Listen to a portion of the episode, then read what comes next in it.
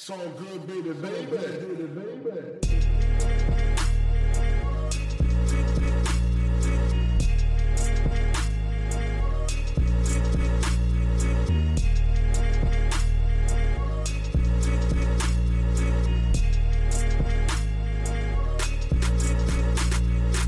Hallo zusammen, mein Name ist Jan Wehn und ihr hört eine neue Folge vom All Good Podcast. In dieser Woche ist Jan van der Thorn bei mir zu Gast. Die meisten von euch wissen wahrscheinlich nicht, wer das ist aber haben sicherlich schon mal Musik von ihm gehört, denn er ist tatsächlich Produzent und das auch schon seit Anfang der 90er Jahre und hat, würde ich sagen, den Eurodance in der Zeit maßgeblich mitgeprägt. Er hat schon sehr, sehr früh Papa Bear kennengelernt und wurde dann mit ihm zusammen Teil der Booyah Family und hat dort dann unter anderem für Nana produziert, hat aber auch genauso gut mit den Backstreet Boys und NSYNC, mit Mark Wahlberg und Oli P. zusammengearbeitet. Außerdem ist er auch derjenige, der das erste Mal ein großes Talent in Manuelsen gesehen und ihn von da an auch auf seinem Karriereweg begleitet und gefördert hat. Und er hat produziert für Yvonne Katterfeld, für Nena, für die Simple Minds oder Snoop Dogg, genauso wie für Sammy Deluxe, Echo Fresh oder Capital Bra. Über all das, was er schon gemacht hat und für die Zukunft plant, habe ich im aktuellen Podcast mit ihm gesprochen. Viel Spaß. Wie geht's dir denn? Das ist die beste Frage des Tages. Also, mir geht's eigentlich gut. Also, same shit, different day, würde ich sagen. Wo sind wir hier gerade? Kannst du das mal kurz erklären? ja, also, wir sind hier lustigerweise im Studio, was äh, eigentlich äh, das Studio von Abbas ist, Mhm. ähm, der jetzt in, glaube in Tokio rumschwebt mit seiner Verlobte. Und ähm, ich pendel eigentlich immer hin und her in diesem Gebäude. Ähm, es gibt hier eins, zwei, drei, vier, fünf Studios, Mhm. wovon ich drei selber äh, benutze sozusagen. Ich bin entweder hier, wenn er länger mal, er ist nämlich öfters länger nicht da und so teilen wir uns die Kosten. Ja. Ähm, aber mein festes Studio ist hier gegenüber, das teile ich mit Vitali Zeskowski. Der ist immer normalerweise von Dienstag bis Donnerstag da und ich von Freitag bis Montag. So haben wir beide drei Tage die Woche. Und äh, aber er arbeitet gerade an sein Album und dementsprechend hat er mir gebeten, du, ich glaube, ich, ich komme mit diesen drei Tagen die Woche nicht, nicht klar, kann ich mal einfach zwei Monate ein Stück. Na klar, haben wir das dann einfach vereinbart und deswegen pendel ich jetzt ein bisschen rum. Normalerweise äh, finde meine Sessions oder meine Produktionstage ähm, die drei Tage der Woche einfach statt. Okay. Gut, was hier so passiert, da sprechen wir dann Mhm. später noch drüber. Äh, ich würde aber gerne zu Beginn des Gesprächs erstmal ganz in die Vergangenheit reisen, Oh. quasi zu deinen Ursprüngen, Mhm. beziehungsweise vielleicht sogar noch ein Stückchen weiter nach vorne, weil äh, ich habe gelesen, dein Großvater war Barpianist. Richtig, wow. Hast du das Ähm, gelesen? Ich, ich weiß, in den Untiefen des Internets. Ja, krank. Ja, tatsächlich. Äh, der war Barpianist und äh, hat so in Holland ähm, dieses äh, Boogie Woogie introduziert. Das Mhm. gab es noch nicht wirklich. Ja. Natürlich schon Platten und so. Aber äh, ja, er war einer der Ersten, der das gespielt hat. Und ähm, das war auf jeden Fall. Leider habe ich ihn nie gekannt Okay. weil er ist äh, leider sehr früh gesto gestorben. Nämlich meine Mutter war sechs oder fünf und dann ist er in einen äh, Arbeitsunfall äh, gestorben. Jetzt nicht im Bar, aber Mhm. äh, ja und äh, aber ja, die Geschichte ist tatsächlich, dass er Barpianist war. Okay. Und er hat aber auch seine Leidenschaft für die Musik auch an deine Mutter weitergegeben, die Richtig. Sängerin und Schlagzeugerin. Ja, genau.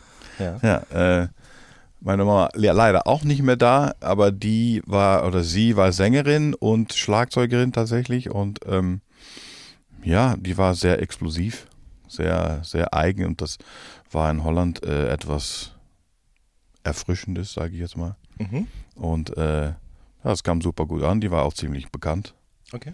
und äh, ja, das war für mich natürlich auch ein Grund. Erstmal gar nicht in die Musik, Musik gehen zu wollen. Das wäre die anschließende Frage jetzt Okay, auch ja, gewesen. gerne. Okay, Dann- dann also als, die als, einfach. als Jugendlicher rebelliert man gerne ja auch gegen seine Ja. Eltern und du hast gesagt, okay, wenn meine Mutter das macht, dann mache ich das mal bestimmt nicht. Richtig. Okay. Ich habe äh, mich für eine ganz andere Kunst entschieden, beziehungsweise Kunst. Äh, ich habe Bild und Medien studiert So äh, eigentlich Kunstakademie, aber dann mehr projiziert auf Zukunft und digital. Ähm, weil ich schon immer äh, mit der Bauchnarbe an den digitale Welt verbunden bin, war. Ein USB. Ja, genau. Und das war schon immer mein Ding. Von, von Anfang an. Ich, allererste Computer, die man kaufen konnte, hatte ich auch tatsächlich. Und ich war schon immer verrückt nach, ich weiß nicht warum, aber es war schon immer mein, mein, mein, mein Realm. Und ähm, ich habe mir dann entsch entschieden, nee, ich mache das nicht. Ich, ich will jetzt digitale Kunst und interaktive Kunst. Und ich habe dann auch noch nebenbei künstliche Intelligenz studiert. Ach was. Ja, was ist, habe ich später herausgefunden, in der Zeit tatsächlich nur in Amerika und Holland gab. Okay. Und es war auch sehr speziell, das mal rauszufinden. Ich wusste das auch nicht. Ich dachte, das ist ganz normal so. Aber alles so, wie künstlich, das kann man studieren? Ja, sogar schon mal damals. Das ist schon eine Weile her, kann ich dir sagen. Ähm, digitale Kunst, was heißt das denn? Also Kunst, die am Computer entsteht mit Zeichen, Programm und so weiter? Oder? Also ich habe ja, das, das Tolle daran ist, ähm, dass die meisten digitale Künstler sind jetzt Musiker oder, oder Mhm. Bildende. Die meisten, nicht alle natürlich, aber die meisten äh, haben natürlich ein ganz großer äh, Inspirationsquelle aus der nicht digitale Welt. Das heißt, du musst eigentlich das andere können, um das Neue, sage ich jetzt mal, besser zu können oder, oder zu verändern vielleicht. Wenn, meistens ist das das Ziel, etwas zu verändern, zu verneuern. So.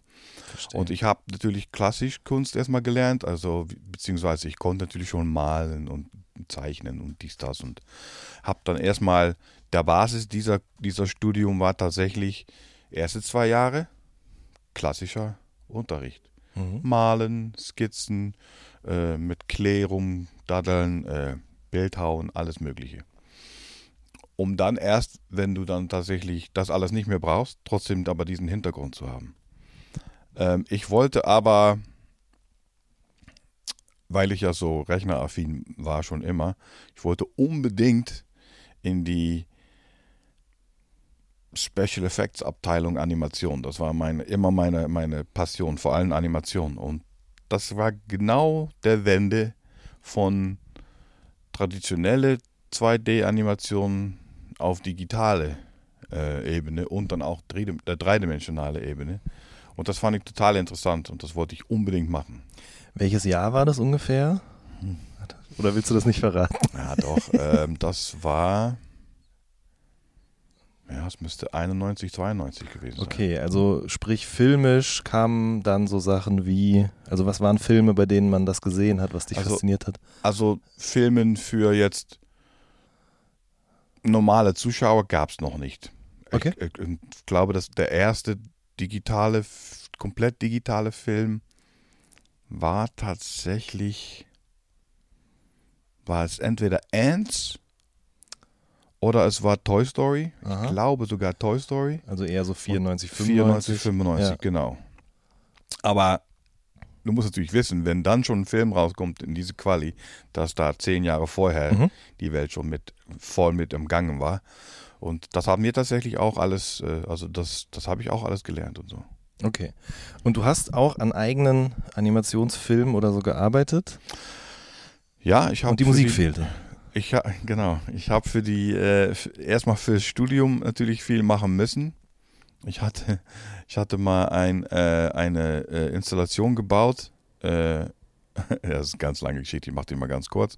Ich hatte mal eine Installation gebaut, äh, wo ein Rechner ähm, über acht Porten sozusagen Signale sendet zu äh, 32 Lautsprecher die in Halbkreis standen. Und dann konntest du einfach Signale senden und das hörtest du dann, wenn, da drin, wenn, du- wenn du dich da rein bewegst, hörtest du so den Sound um dich herum. So. Das hatte ich dann, okay, das fand ich cool. Und dann habe ich eine Animation darum her gebaut, weil das ist ganz lustig, äh, das kam, weil drei Wochen davor war eine Lesung von so einem Professor aus Amerika, der immer sagte, ja, äh, virtuelle Welt ist zwar cool, Image und Bild und so, aber eigentlich ist unsere Equilibrium wird mehr gesteuert vom Ohr, Organ, als von was wir sehen. Und das hat mich total so, wow, das ist ja crazy. Das wusste ich natürlich nicht, ich war noch super jung.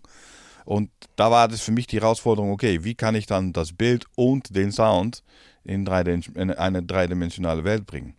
Völlig verrückt. Und dann habe ich eine Animation gemacht von Räume, die auf dich zukommen und wieder weggehen.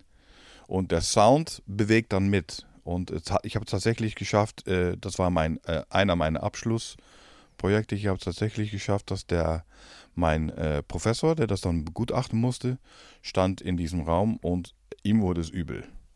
Mhm. Der, der Raum ging und das ist natürlich, damals war das natürlich, wow, Raum, der bewegt und dann war der Sound und dann habe ich einfach den Raum und den Sound in eine andere Richtung gedreht und der wurde total ohnmächtig.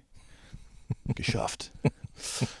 Ja, aber natürlich, äh, um auf die Frage die richtige Antwort Anschluss zu, äh, zu geben, ist, dass ich natürlich diese ganze Soundwelt hatte keine Ahnung. Schon, weil natürlich musikalischer Hintergrund, aber wie das dann funktioniert, wusste ich nicht.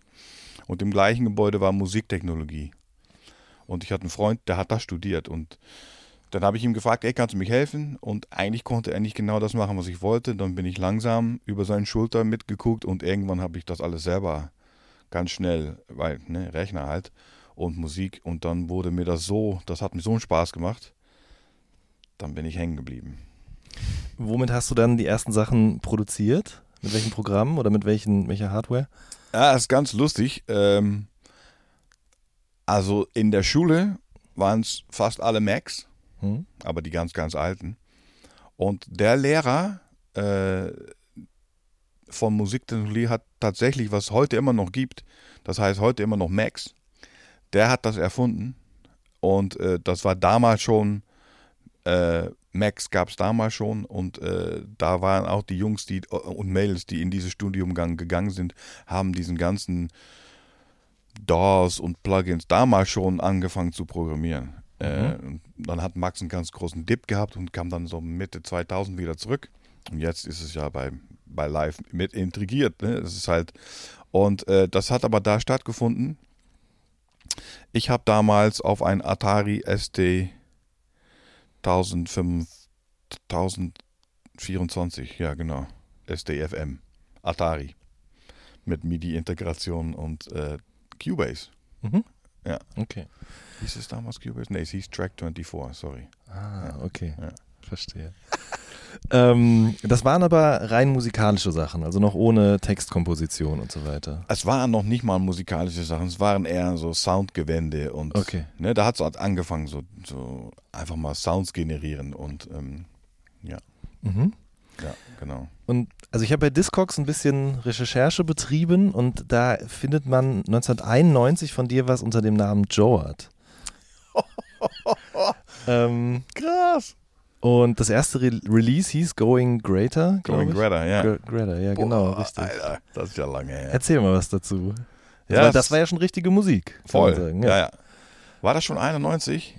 Ja, das, da muss ich leider, also sage ich jetzt schon mal direkt vorweg für alle, alle Hörer auch, also es kann echt gut sein, dass ich so Zeitachsen mhm. komplett durcheinander schmeiß, weil ich habe eigentlich ganz ehrlich, ich bin so oft umgezogen und habe so viel schon gemacht, dass Ne, es ich kann meine, das ist auch sein, sehr, dass, sehr lange her. ja, und das kann auch, dann ist wahrscheinlich das Studium doch früher gewesen als 91.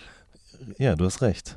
Genau. Na, wir nageln dich nicht drauf fest. Nee, ich okay, habe das bitte. alles strukturiert. Ja. Mal gucken. Wir, wir, kriegen das hin. Also, Going Greta. Ähm, lustig, äh, einer meiner besten Freunde, immer noch, mit dem ich das gleiche Studium gemacht habe.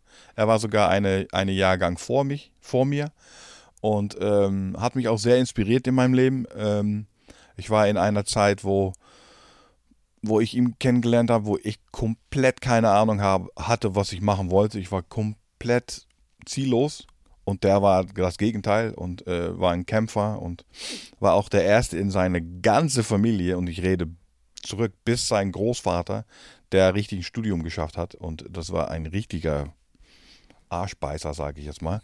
Und äh, der hat mich total motiviert und wir sind dann zusammen in dieses Studium gegangen und ein anderer Freund, haben wir dieses Projekt gegründet während des Studiums.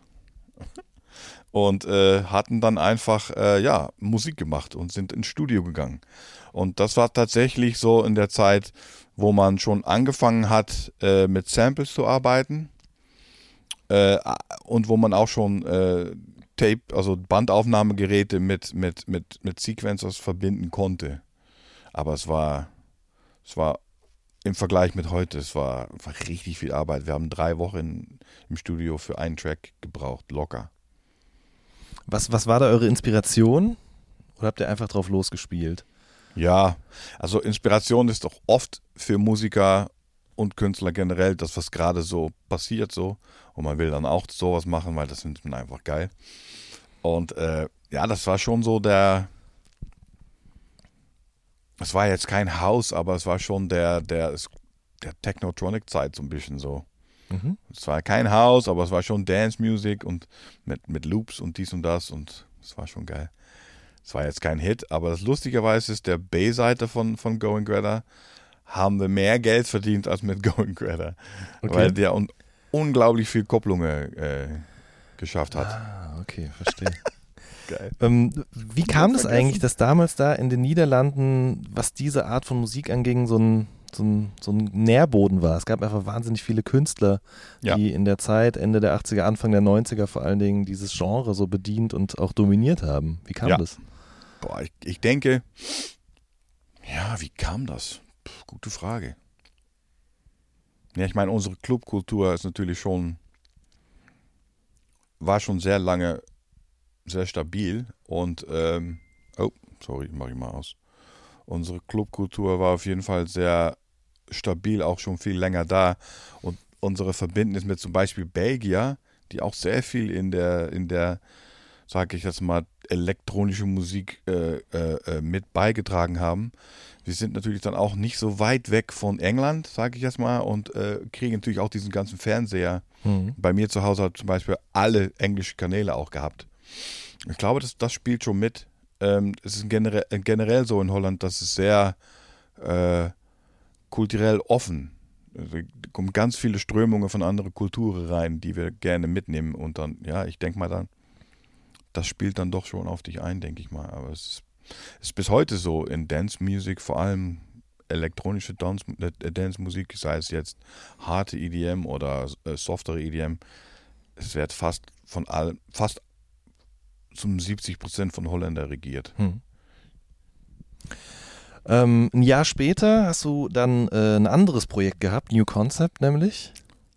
Das ist ein Jahr später. 92 kam da zumindest das erste Release raus. Das war dieses What's Mine and What's Yours.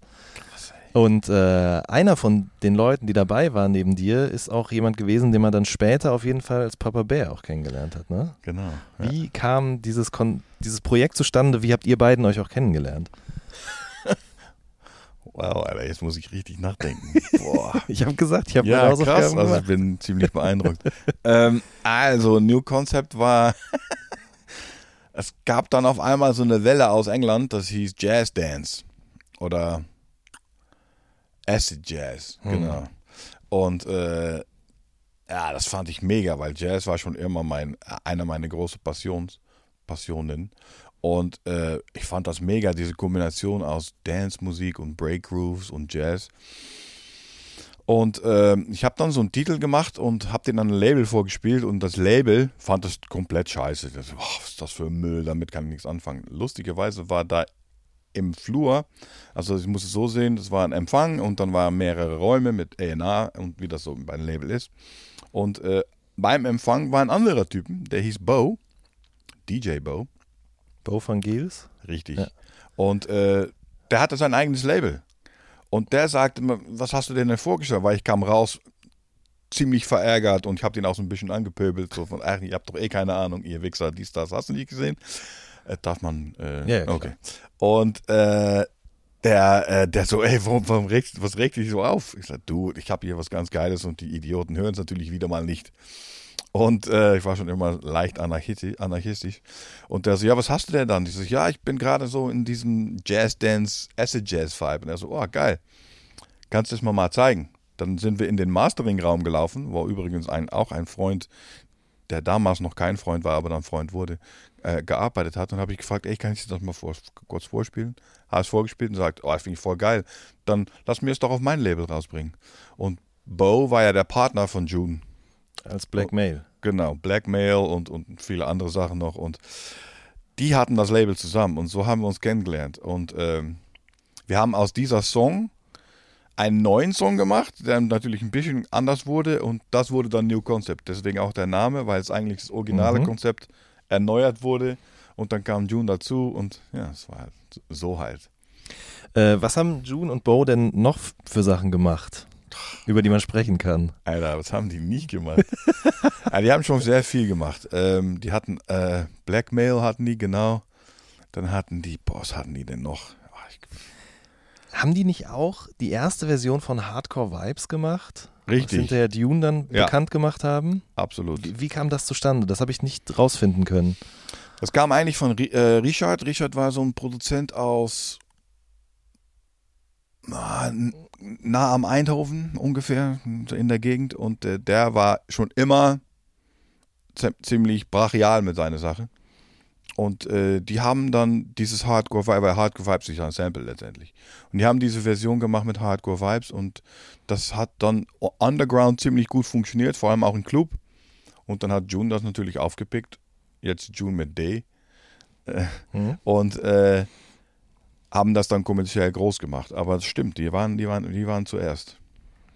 War June, also mit J, auch bei äh, Technotronic involviert oder war das nur seine Schwester, Daisy D?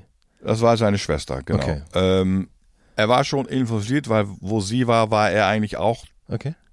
nicht, jetzt nicht zum 100 Prozent, aber die waren eigentlich vor allem in der Zeit unzertrennlich. Die haben eigentlich alles fast so zusammengebastelt. Und ähm, genau Technotronic und äh, wer auch da ganz viel mitgespielt hat in der Zeit, vor allem in unserem Kreise, war vielleicht bekannt für viele auch, äh, die ein bisschen mehr in die Musikindustrie mit, äh, äh, äh, mitdenken können, ist der Ramon Zenker. Mhm. Der hat damals dieses Projekt, ah, wie hieß das nochmal? Die hatten diesen Who is Elvis und äh, Dildo und die waren ziemlich erfolgreich auch. Ich weiß nicht mehr, wie das Projekt hieß. Aber nicht Erotic. Nee, Nein. ich warte, aber ich google das kurz. Äh, äh, und das Lustige ist, June hat tatsächlich sehr viel äh, mit mitgemacht, mit, mit ganz viele andere Projekte, wo man, wo man ihm gar nicht erwartet hätte. Zum Beispiel auch Too Unlimited. Mhm. Äh, und ich dann später natürlich auch. Ähm, ja, Who is Elvis war nochmal, boah. Nee, ich finde es nicht. Egal, aber das war ein, ein, ein ah doch, ja, Phänomania. Ah, Ja, ja, ja. genau. Ist auch für mich auch sehr lange her, alles Ja. schon, aber es klingelt. Aber was, es war ja. auf jeden Fall, das, das war, das war, das war extrem verneuernd für die ganze Industrie. Das war so, wow, was ist denn das so? Mhm. Die Kreis, also das war schon die Ecke, weil, weil, weil June und Bo und, und auch Daisy und diesen ganzen Clique, das war so in der Ecke von den Niederlanden, jetzt nicht mehr in Holland, wir sind jetzt in, in Mhm. Limburg. Und das ist so, da kommt Belgien und Deutschland und Niederlande zusammen. Ein Dreiländereck. Genau, Ja. Maastricht, äh, Roermond, Ja. Aachen und äh, ja, die, die Phänomenia-Jungs, die kamen tatsächlich aus, aus der Ecke, ich glaube Ecke Krefeld oder sowas. Und da, da ging dann auf einmal ganz schnell in alle Richtungen, weil auf einmal das, genau das Dreiländepunkt war, glaube ich, sehr wichtig. Mhm. Was war June für ein Typ? Also, ich, wenn man das alles liest, was er so gemacht hat, damals schon und später auch, man kann sich gar nicht vorstellen, dass ein Mensch alleine sowas alles irgendwie äh, geschafft hat. Also, erzähl mal ein bisschen über ihn, was für ein Talente er hatte. Äh, Junes Talent. Ja, also es, es gibt viele, es gibt viele Wege, das, das, äh, das erklären zu können. Aber was June vor allem sehr gut kann und konnte, ist äh, Song schreiben, also Texte und, und, und sogar auch Melodien. Ähm, Melodien waren nicht immer on point, sage ich jetzt mal, aber seine Texte waren, der, der Typ konnte Texte schreiben wie fließendes Wasser. Der hat einfach, ich habe ihn noch nie erlebt, wo er dachte, boah, was sage ich jetzt so. Der hat immer, es ist einfach so, wie er auch ist als Typ, so, der war einfach immer spruchbereit. Und äh, deswegen war er sehr, sehr gewollt, weil du hast ihm eine Session geholt und es wurde dann zwei, drei Stunden fertig, so der Typ. Unnormal. Bis heute. Kann er bis heute und ähm, vor allen Dingen habt ihr dann angefangen, auch weiter miteinander zu arbeiten. Bei New Concept, aber dann auch bei Rick Dick zum Beispiel.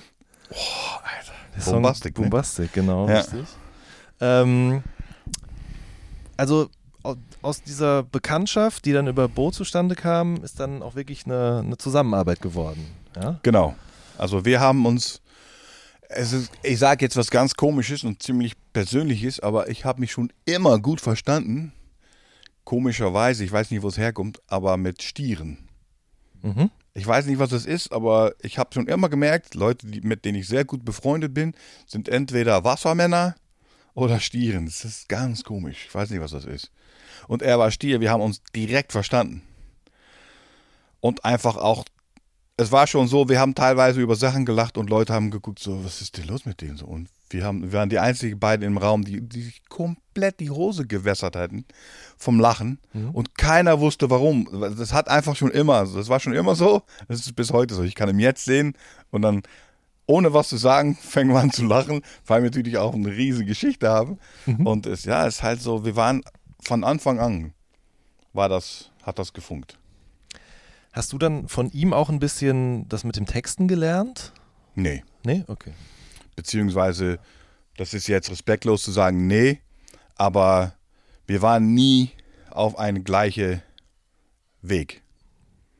Er ist ganz anders als ich unterwegs und das hat, das war auch der Grund, warum wir so gut zusammengewirkt haben, weil seine Art Texten ist ganz anders als meine Art Texten. Er ist eher Umgangssprachler, schnell griffige, ich sag dir, wie es geht, läuft so blablabla Texte und ich bin dann doch eher so ein bisschen mehr so der blumigere Typ, sage ich jetzt mal ganz dumm. Aber bei mir muss es schon irgendwie, ich brauche was, was Spezielles, er braucht sich nur ausdrücken. Okay, verstehe. Wann ging das denn bei dir mit dem Texten los? Also wir Ja, sind jetzt ja ungefähr Bombastic im Jahr 95. Mhm. Hast du zu der Zeit schon auch selber, Ja. ja, okay. Ja. Wie fing das an, dass du nicht nur Musik, sondern eben auch Texte gemacht hast? Ja, weil ich eigentlich natürlich später auch erfahren, ich bin ja eigentlich Schlagzeuger. Mhm. Das heißt, Timing war schon- immer mein Ding. Und ich habe ich hab eine, wahrscheinlich auch der Grund, warum ich so viel und gerne mit Rechner immer, ich bin sehr metrisch. Und alles, was mit Metrik zu tun hat, fasziniert mich zu Tote. Und ich habe irgendwann gemerkt, so das mit Wörter und dieses Timing, das ist geil. Und äh, ich glaube, das ist es. Und bin natürlich Sänger. Du musst auch was zu sagen haben. Du kannst ja nicht nur la la la la la singen. Und ich glaube, diese Kombination aus Metrik und, und, und Timing und Gesang, das ist mit, mit Texten, ist das, das ist verdammt filigran. Aber du hast dann auch erstmal nur für deine eigenen Projekte getextet und gesungen und Genau. geschrieben. Und ja, Ja. okay. Äh, du hast vorhin jetzt schon Too Unlimited kurz angesprochen und dein Involvement und das von äh, June. Kannst du da noch was zu sagen? Ja, also erstens ist der Ray schon seit sehr vielen Jahren einer meiner besten Freunde, so wie June. Ray sehe ich öfter, weil er noch immer unnormal viel auftretet mit Tour Unlimited und sehr oft sind wir in der gleichen Gegend und dann sehen wir uns. Das freut mich total. Äh, ich habe in den Anfangszeiten von Tour Unlimited äh, nichts mit beigetragen, weil ich damals auf einem ganz anderen Film war und fand diese Musik damals richtig albern. Mittlerweile feiere ich es zu Tote und später fand ich es auch, also Anfang 2000 wurde ich, war das genau das, wo ich dachte, boah, ey, wo ist diese geile Musik hin? Aber damals fand ich es überhaupt nicht cool. Okay. Und June schon, und deswegen June war Texten, hat auch diese Twilight Zone äh, Topline und Text geschrieben zum Beispiel. Nicht die Raps, aber diese Hookline. Ähm, ich bin dann, weil mit Ray sehr gut befreundet, sehr lange, Anfang 2000 kam, kamen äh, Ray und Anita wieder zusammen, nach locker 15 Jahren. Das erste Mal, dass die beide wieder zusammen waren, weil die waren verkriegt und dies und das und Label und Management und Produzenten, die haben sich alle nicht vertragen. Und in 2006, 2007, ich weiß nicht mehr ganz genau, kamen die wieder zusammen. Und aber die, mit, nicht mit den Produzenten, die konnten, das, das ging einfach nicht, das war kaputt. Und dann hatte Ray mir als, erstmal als Freund, hey, hättest du? Und ich so, kann ich mir schon vorstellen. Damals war ich in Hannover und äh, man haben wir Sessions gemacht und dann das allererste, allererste Comeback-Single von die beiden habe ich dann produziert. Ah, okay. Ja. Ja. Und das, äh, das war ziemlich erfolgreich. Das hatten wir auch gar nicht erwartet. Aha. Aber es war auf jeden Fall nice. Und, äh, aber Tour Unlimited eher freundschaftlich, weniger mitgearbeitet, aber schon. Okay. Okay. Dann erst noch die Frage, Toni und Bülent, was, was waren die beiden für Typen? Möchte ich, ich da möchte ich nicht zu viel über sagen. Okay. Äh, beziehungsweise ich, ich sage ein bisschen was, Mhm. aber das ist für mich jetzt nicht die schönste Zeit meines Lebens. Schon sehr viel geschafft und sehr viel gelernt, aber auch Sachen, die mir bis heute äh, als negativ äh, für mich selber sind. Ähm, Bülow, eigentlich ein sehr herzlicher Mensch. Ähm, ein sehr guter Toningenieur. Auch Schlagzeuger und Sänger übrigens. Äh, nicht so ein begnadeter Musiker persönlich, finde ich. Aber ich glaube, einer der besten Mixer in der Zeit. Er hat einen Sound hingeballert, da sind alle. mm, Ne, das, ich glaube, ganz großes Teil von Booyah war nicht nur die geile Songs, aber auch der Sound. Und Großteil der, der knallende Sound, das ist das auf jeden Fall Bülow. Äh, Tony ist halt ein Songwriter mit ganz viele geile Ideen. Der ist ein klassischer Produzent. Kein Musikproduzent, aber Produzent. Er ist einer, der kommt rein, sagt, oh, ich habe eine geile Idee, ich kenne diesen Künstler, äh, ich denke, der braucht einen Song wie das und geht dann wieder weg. Und kommt dann, wenn der halbe Song steht, kommt er rein, sagt, nee, das ist nicht gut, mach mal das und ich habe hier eine Idee von Text, sag mal das und, und dann geht er wieder weg. So. Das macht er richtig gut, aber das ist, was er macht. Ähm, die beiden waren zusammen ein gutes Team, aber die beiden waren zusammen als Team auch nicht viel besser als Fun Factory, sag ich jetzt mal. Das haben die gut geschafft. Alles, was danach kam, waren die beide und noch drei andere Leute. Davon war ich einer. Und das, was mir an den am Ende Effekt an die ganze Konstellation gestört hat, ist, dass die beide es niemals zugeben konnte, bis heute, dass dieser Erfolg von fünf Leute gemacht wurde und nicht nur von die beiden. Deswegen war ich auch der Erste, der abgehauen äh, ist, weil dann gab es beim zweiten Echo-Nominierung gab es eine, eine Rede von den beiden und die haben alle Künstler bedankt, aber keiner der anderen Produzenten und Songwriter. Und dann habe ich nach der Verleihung, habe ich im, äh, in der Afterparty den beiden gesagt, ab morgen bin ich übrigens raus. So, dann bin ich ab, bin ich abgehauen. Mhm. Okay. So viel zum Thema Buja, bitte. Mhm. Beziehungsweise Toni und Bülow. Okay, kannst du das Handy vielleicht auf die andere Seite legen? Na, gerne. Weil ich weiß nicht immer nicht genau, ob die Dings da, die Strahlen Problem. irgendwas Kann ich machen. auch gerne rausrechnen nachher, wenn es Problem ist. Okay. Aber das kostet dann, ne? Nee. Ähm, okay, dann aber jetzt zu der Backstreet Boys Sache. Du erzählst es einfach so nonchalant daher, aber ich, ich meine gut, die Backstreet Boys waren zu dem Zeitpunkt auch noch nicht so riesengroß, Nee. wie sie es danach dann wurden. Eben. Wie, wie kam diese Zusammenarbeit mit Backstreet Boys und NSYNC zustande? Also Backstreet Boys kam über Tony. Ich werde es nie vergessen, kam, kam zurück von einem Fun Factory Tour irgendwo, ich glaube Asien, bin mir nicht mehr so sicher.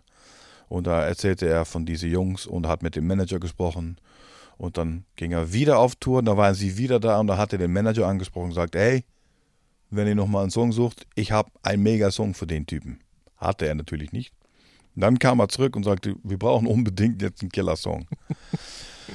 Dann hat er hatte schon ein ganz großer Teil diese Idee im Kopf, weil das ist echt, also muss ich echt äh, immer noch bis heute ehrlich sein, Tony war schon ein Visionär, auch wenn er jetzt nicht alle Mittel hat oder hatte, das alleine äh, zustande zu bringen, aber dass er auf jeden Fall sehr viele geile Ideen hatte und wie man das äh, auch umsetzen ko äh, konnte, das, das, das war, da war, darin war er immer sehr gut. Und er hatte die Idee für Get Down. Äh, dann haben, äh, dann hat Bülow das musikalisch so ein bisschen umgesetzt und dann kamen June und ich dazu und haben das dann so ein bisschen den Swag gegeben, die es noch brauchte. Hm. Äh, aber im Grunde genommen äh, ging das ganz schnell. Und ja, ich meine, dann ein Song mit Backstreet Boys, dann war natürlich InSync, gleiches Management, gleiches Label. War ja klar, dass das dann auf jeden Fall in, äh, äh, dann auch zu uns gekommen ist. Natürlich schon wieder mit Involvierung von Toni, ganz weit vorne immer. Der holte sozusagen immer diese, Toni war so der Köder auch, der hat immer die Sachen reingeholt, das konnte er richtig gut, der Typ bis heute, der kann reden wie ein König. Äh, ja, so ist es eigentlich gelaufen, das ging auch richtig schnell und dann kam auf einmal Marky Mark und wir so, okay, äh, müssen wir auch machen. Mhm. Äh, sind die Bands denn auch bei euch gewesen oder wart ihr bei denen? Okay, also Ja. die Backstreet Boys und NSYNC waren dann mit euch im Studio und haben Ja, ja, die waren eher am Anfang nur in Europa. ja. Die genau, die ersten, ja, die Sachen waren in Europa Jahre, sehr erfolgreich in den USA. Ja, genau. okay. Ne, Dennis Pop, Max Martin, Hamburg. Dennis Pop, Max Martin, Hamburg, Buja. Hin und her, die ganze Zeit. Mhm. Mhm. Das war schon lustig. Wie waren die Jungs damals so drauf? Ja, ganz grün und, und, und lieb. Mhm. Dann irgendwann ging es natürlich durch die Decke. Dann waren die immer noch ganz cool, aber schon anders. Nicht mehr so grün, ja. Eben. Ja. Und vor allem ne, im Umfeld hier mit, äh, wie heißt er nochmal, der. Lou Pearman? Genau, Ja. das hat, glaube ich, nicht so geholfen mit deren Aha. ganzen Minds, Ja, sag ich jetzt mal. verstehe. Ne? Das war schon hart, glaube Okay. So, als dritter im Bunde dann Marky Mark, der vorher auch schon was mit Alex Christensen gemacht hatte, glaube Genau. ich, oder? ich. Ja. Auch ein sehr guter Freund bis heute. ja. Ähm, richtig. Ähm, ja, das kam dann irgendwie auch so auf den Tisch. Äh, Ich war dann wieder in Holland, kam zurück. Ja, Marky Mark. Oh, cool. Dann haben wir zwei Songs zu denen gemacht. Erst äh, Hey DJ. Da habe ich dann äh, bei Hey DJ habe ich dann gesungen und mitgetoplined. Und bei Feel the Vibe habe ich auch teils des Produktions dann übernommen. Ja, mit Marky war toll, weil dann ging es auf einmal los. Und dann musste ich auf einmal nach LA fliegen, um ein Video zu drehen. Das war eine ganz komische Geschichte. Weil, äh, ja, sagte Marky und, und Management-Team, wir haben dich zwar einfliegen lassen, weil du in Europa zwar schon ein ziemlich bekannt, bekannter Sänger bist, auch dies, das, links, rechts. Aber ja, hier für Amerika wird das nicht funktionieren. Wir nehmen dich mit im Video, du kannst ein paar Mal deine Lines äh, äh, playbacken, aber wir machen auch nochmal mit einem farbige oder mit einem schwarzer Typ, damit die Amis, weil du klingst halt nicht so und das, das funktioniert hier nicht, wenn sie einen Weißer sehen, dann denken die Milli Vanilli und dies, das und das fand ich total komisch. So, was ist das für ein Theater? So, weißt du, so, gar nicht verstanden. Das war eine ganz komische Geschichte für mich. Dann war ich drei Tage in, in L.A., hab nur Hotel, Videodreh gesehen und dann kam auch noch diese komische Geschichte mit, ja, jemand playbackt eigentlich genau das, wo die für sagen, wir wollen das nicht, weil Milli Vanilli, machen die genau das Milli Vanilli, weil der Typ hat nichts gesungen. So, das war alles nur ich. Und das fand ich, das hat mich bis heute so verwirrt. So, wa- wa- warum? Egal. Ähm, dann kam er wieder nach Europa und dann haben wir uns äh, länger auf jeden Fall noch äh, auf Shows und dies unterstützt, weil in Europa hat das dann schon nur mit mir gemacht. Und wir waren dann auch ziemlich lang, jetzt nicht befreundet, aber Bekannten so. Und äh, ja. Ähm, hat er denn dann eigentlich die Sachen nur gesungen oder hat er auch am Songwriting oder an den Melodien und so mitgearbeitet? Nee, aber er hat auf jeden Fall die Raps geschrieben. Mhm. Also seine Raps, die hat er selber geschrieben. Ja. Oder Okay. mit seinen Leuten, das weiß man ja nie. Aber das ist jetzt auch, das ist auch nicht relevant, glaube ich. Ja. Aber äh, die Rap-Teil kam immer von ihm und die Hooklines und die, und die Produktion kamen von uns. Okay. Ähm, das ist jetzt eher so Ende 96 gewesen. Da gab es dann Booyah Music Ich schon. glaube ja. ja. Ähm, du hast gerade schon gesagt, Tony, eben jemand, der gute Visionen hat, gut so Sachen noch ausformulieren konnte. Hatte er oder hattet ihr, hatten die mit Booyah dann eben auch so eine klare Vision schon, die man mit den Künstlern und Produzenten geteilt hat? Von außen wirkte das schon so ein bisschen Also so. Man mit Teilen war nichts bei Buja. Nein, Scherz. Ähm, ja, Vision hatten die auf jeden Fall. Vor allem Tony. Äh, wie gesagt, nach wie vor würde ich immer, das werde ich auch immer behaupten, das Herz von Buja war Tony. Weil es war seine Vision und er wollte unbedingt die europäische Bad Boy sein. Ja, das steht hier auch. Ja. ja. Und das ist ihm auch ziemlich gut gelungen, muss ich sagen. Mhm. Und ich sage mal ganz ehrlich, ich will jetzt keiner Disrespekt äh, zeigen, aber das ist bis heute das erfolgreichste Produzenten, Künstler, Clique, die es je gab. Ist einfach so. Es hat keiner bis jetzt über, übertroffen.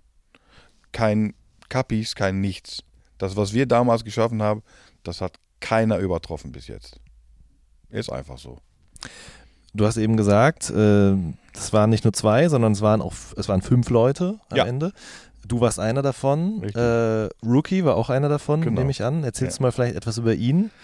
Rookie, Killer, Killer-Typ. Also, wenn einer Talent hat, um irgendwas zu machen, wo er Bock drauf hat, dann ist er es. Also, das ist so ein, das ist schon so ein Typ wie ich, der einfach sagt, oh, ich habe heute Bock, ach, weißt du was, ich will jetzt mal Gra Grafiker werden.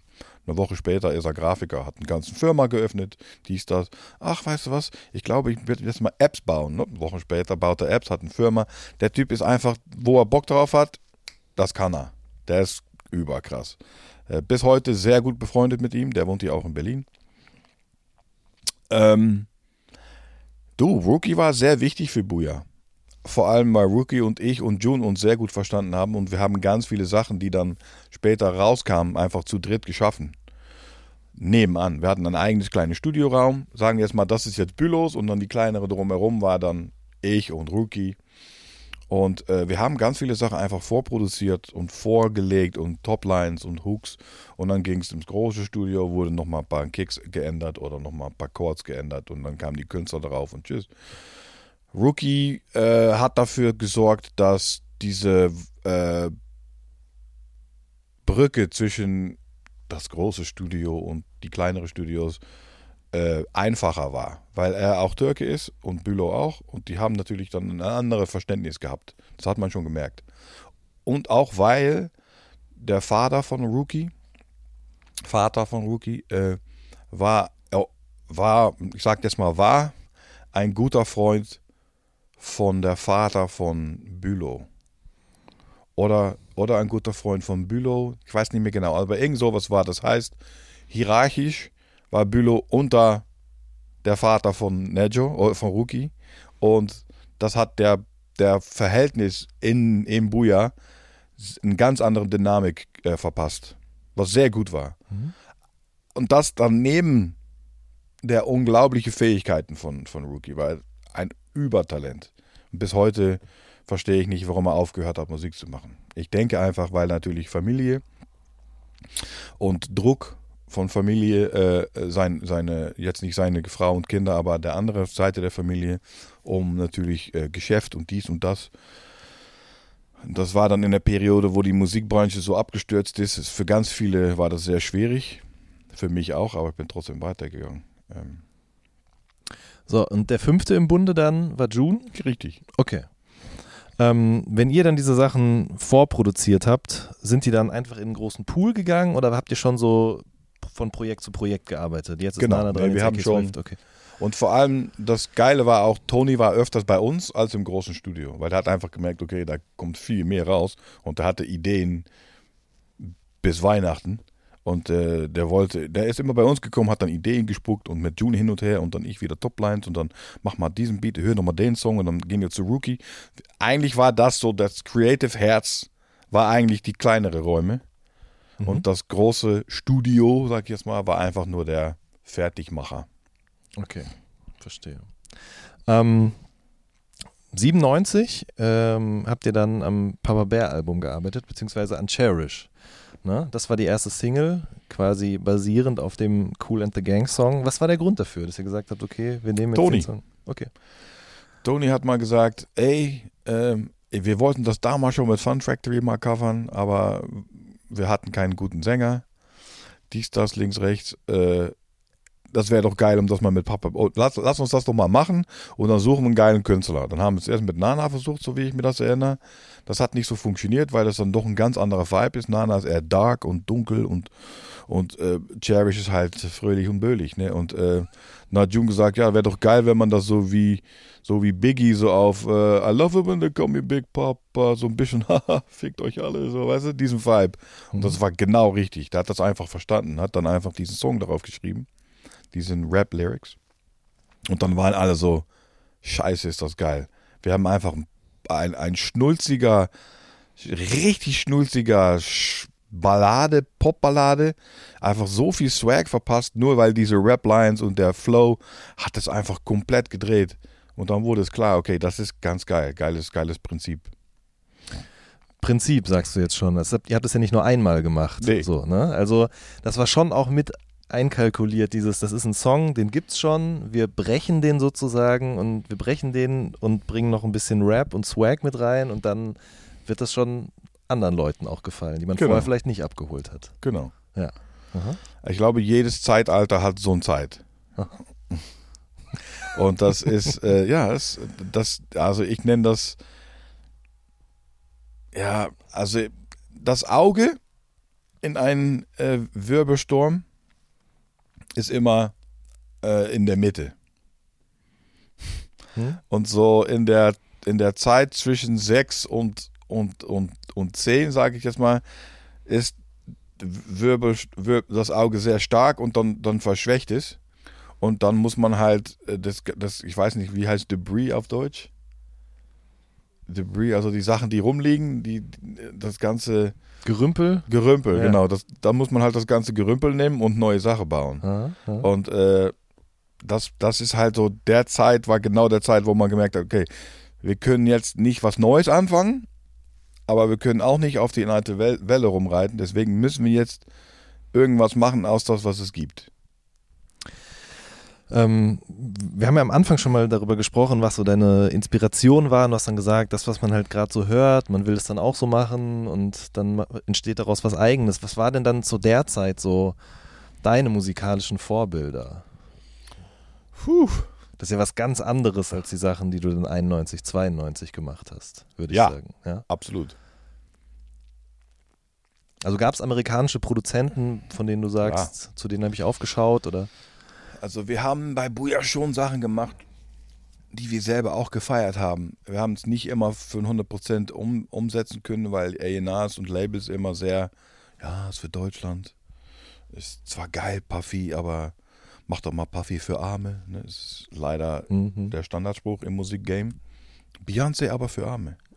äh, und ähm, wir haben damals tatsächlich, also auch ich, äh, also Biggie, äh, Bad Boy, Dre, äh, Drake, sorry, äh, nee, nicht Drake, Dre, doch ich war Mhm. richtig, Dre, ähm, selber ein großer Brian McKnight-Fan, Boys the Man, so, sehr viel R&B gehört auch. New Und- Jack Swing. ja, New Jack, aber das, das war schon dann wieder, New Jack war dann schon alt. Stimmt, ja. ja In Deutschland nicht, das stimmt.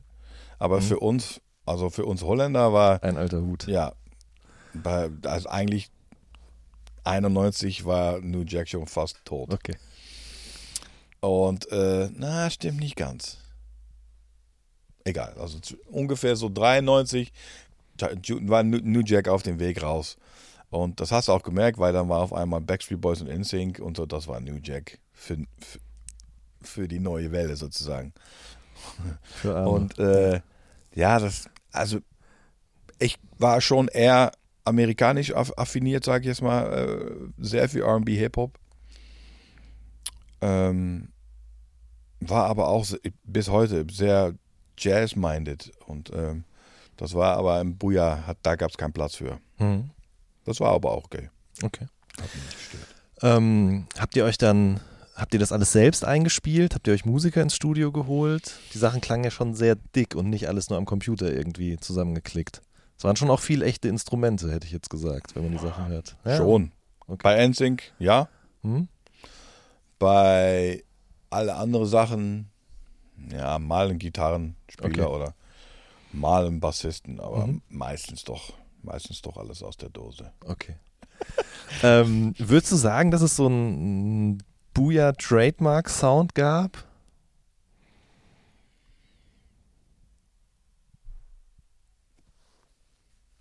Ja. Kann man, kannst du das umschreiben?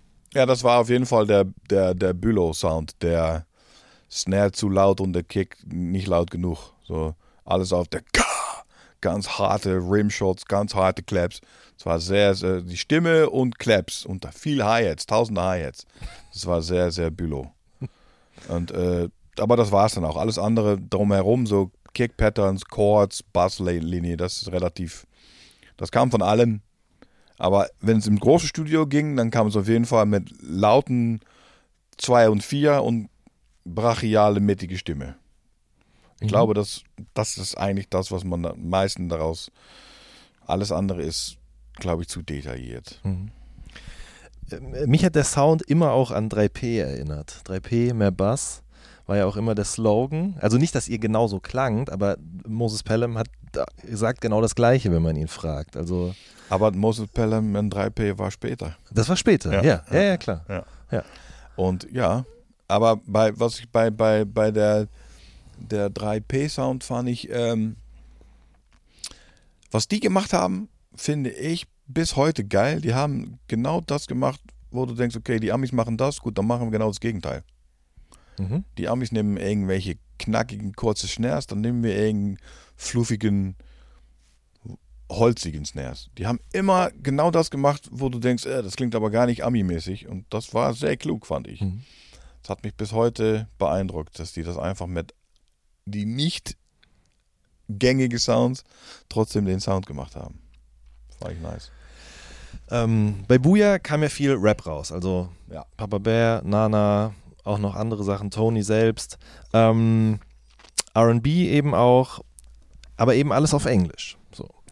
Ähm, hast du dich dann in der Zeit 97, 98 rum auch für deutschsprachigen Rap interessiert? Ich meine, Null. wenn- Okay, gar nicht. Auch wenn in Hamburg natürlich so ein, ein Epizentrum war, aber das war nichts.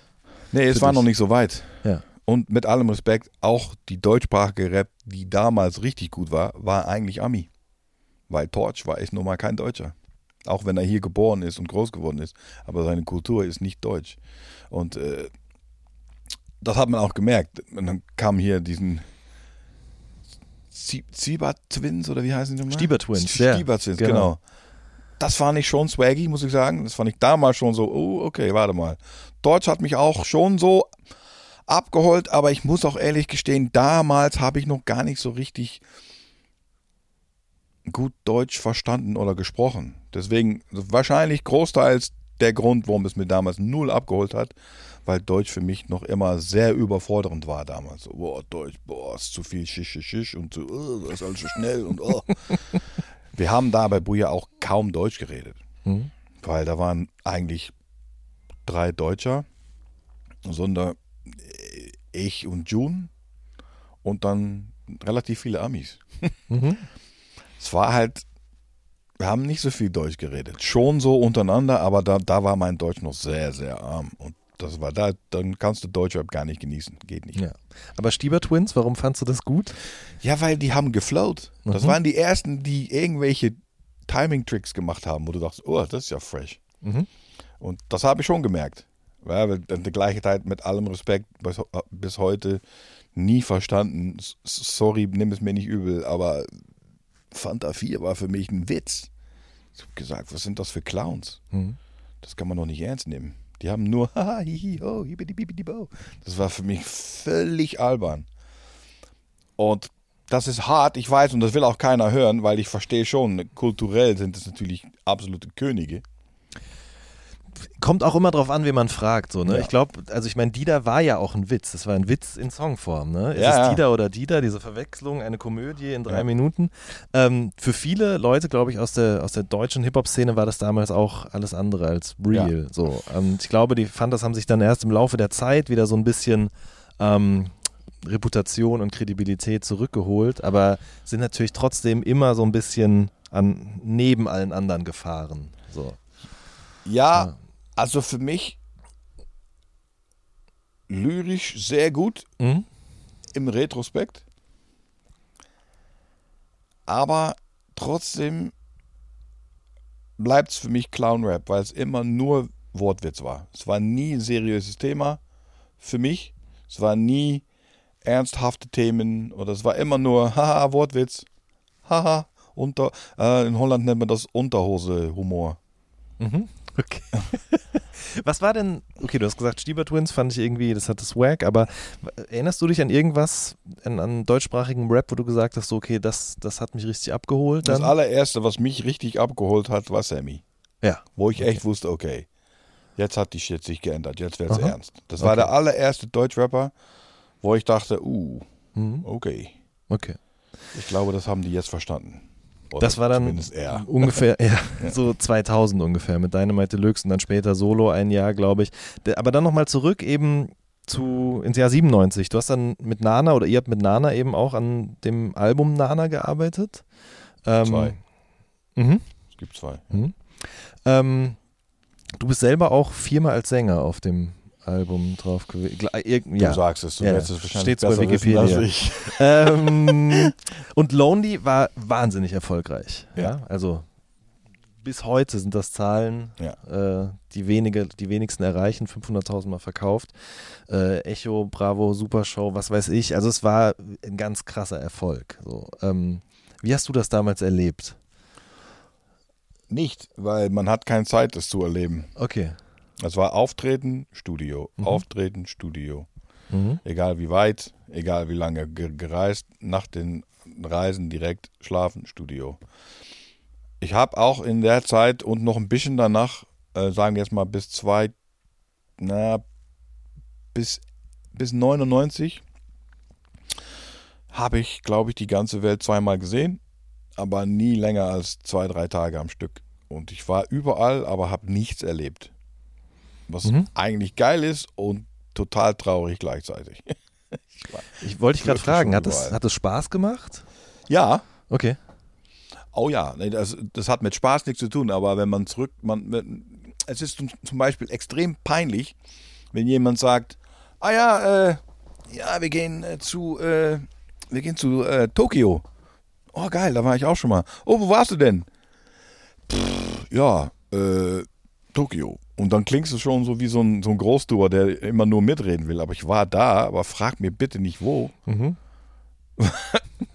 Weißt du so? Mhm. Irgendein Venue, irgendein Hotel, Mhm. irgendein Flughafen so. Das ist schon krank. Mhm. Und das kann ich über locker 60, 70 Prozent der Welt sagen so. Ich war überall. Ja. Aber nirgendwo so. Verstehe. Aber man kann schon sagen, dass insbesondere dieses Album euch durch die ganze Welt gebracht hat. Oder ja. Das Nana-Album, ja, meinst du? ja. Ja, obwohl Nana, Nana war schon sehr europäisch. Okay. Das ist, Papa Bär war dann weltweit erfolgreicher. Okay. Ja. Okay. Mhm. Papa Bär gab es Platin und Gold in Australien und in äh, Japan. Okay, also Und doch so rum, ja. ja. Mhm. Ja.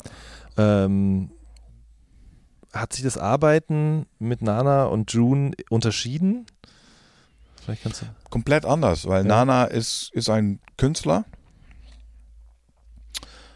der seine eigenen Sachen übrigens geschrieben hat, bis heute auch noch. Äh, Das war jetzt kein Interpret, was ganz viele behauptete. Mhm. Stimmt gar nicht. Mhm. Ähm, aber der war halt Künstler, der war auch nie zur Verfügung, weil der war immer unterwegs. Und dann kam man, dann hat er mal vielleicht einen Tag gehabt und dann war er im Studio. Aber sonst, der war eigentlich, der war ja ständig unterwegs. Und wenn es Fernsehsachen war, war ich dabei. Und wenn es Radiosachen war, war ich dabei. Aber wenn es ganz normale Auftritten waren, da waren es natürlich andere Leute, die mitgesungen und getanzt haben Mhm. der war, das, der war halt gerade in sein, seine, seine Explosion, seine Königsklasse und den hat man kaum im Studio gesehen, aber wenn er dann da war, dann war es, um ein Album oder ein Single zu machen. Mhm. Ähm, kannst du vielleicht noch was zu den, zu den anderen Künstlern sagen, die mit bei Booyah waren? Also, weiß ich nicht, zum Beispiel AK Swift. Wie war das? ich habe den nicht so richtig erlebt. Okay. Schon, Mhm. also wir haben, The Light habe ich ja sogar produziert. Aber ich habe den einfach nicht so richtig erlebt. Ich habe immer nur, ich fand den immer nur sehr laut. Okay. und hat immer was. Da, ist beispielsweise, der immer sagt, wenn du was sagst, ja, das habe ich auch gemacht. So, aber es war immer sehr laut, aber ein absolutes Genie, ne? Also überkrank. Aber ich habe den nicht wirklich erlebt. Kann nicht so viel über ihn sagen. Und äh, Alex Prince? Ja, mit Alex bin ich immer noch sehr gut. Äh, unnormal, unnormal geile Sängerin und sehr herzlich und kann nur Gutes sagen. Mhm. Mit ihr war ich natürlich auch ständig unterwegs. Und äh, ja, das ist echt ein, das ist ein Freund fürs Leben. Wen gab es noch? Jonestown gab es noch? Genau, Johnstown. Ja, auch geile, geile Typen. Ski und Carlos, Carlos gar nicht mehr, Ski immer noch mit Fun Factory unterwegs jetzt. Hm. Das war, die waren auf jeden Fall sehr, sehr lustig. Da hat man echt sehr viel gelacht mit den beiden. Okay. Und äh, Ray Horton war auch noch da, oder? Genau. Ja. Ja. Aber da war ich schon fast weg. Okay, Wenn verstehe. Ray kam, war so, das war so mein, mein Crossfade sozusagen. Mhm. Da bin ich. Äh, das, hat, das war für mich auch geil, weil ich wusste, ah, okay. Für den Hooks brauchen die mich nicht mehr, dann kann ich jetzt auch abhauen. Okay, verstehe. Das hat mich auch geholfen, Mhm. sozusagen. Mhm. Mit Ray keine richtige Beziehung.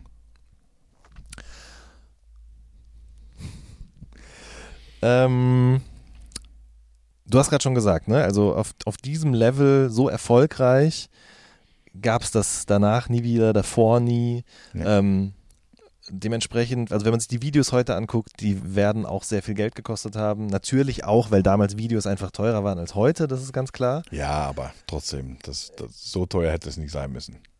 Ja, also waren die Ja, wirklich so teuer? Die waren übertrieben. Okay. Ich sag nur, when the rain begins to fall, Aha. war 750.000 Mark. Wow. Ja. Okay.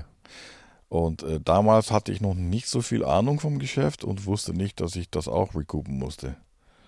Mhm. Sonst hätte ich wahrscheinlich gesagt, ey, lass es doch einfach hier in Hamburg drehen, bitte. Was soll das? ne? Das, das wäre jetzt nämlich die nächste Frage auch gewesen. Also von außen, wenn man sich so ein bisschen mit dem Musikgeschäft auskennt, äh, mit Shares und so weiter und so fort, dann wird man jetzt denken, dass ihr da auch alle richtig Asche gemacht habt. Oh, das haben wir schon. Ja, okay. Ja. Okay. Das muss ich, ähm, muss ich denen geben. Es war zwar nicht immer relationell fair, aber es war auch nicht unbedingt unfair.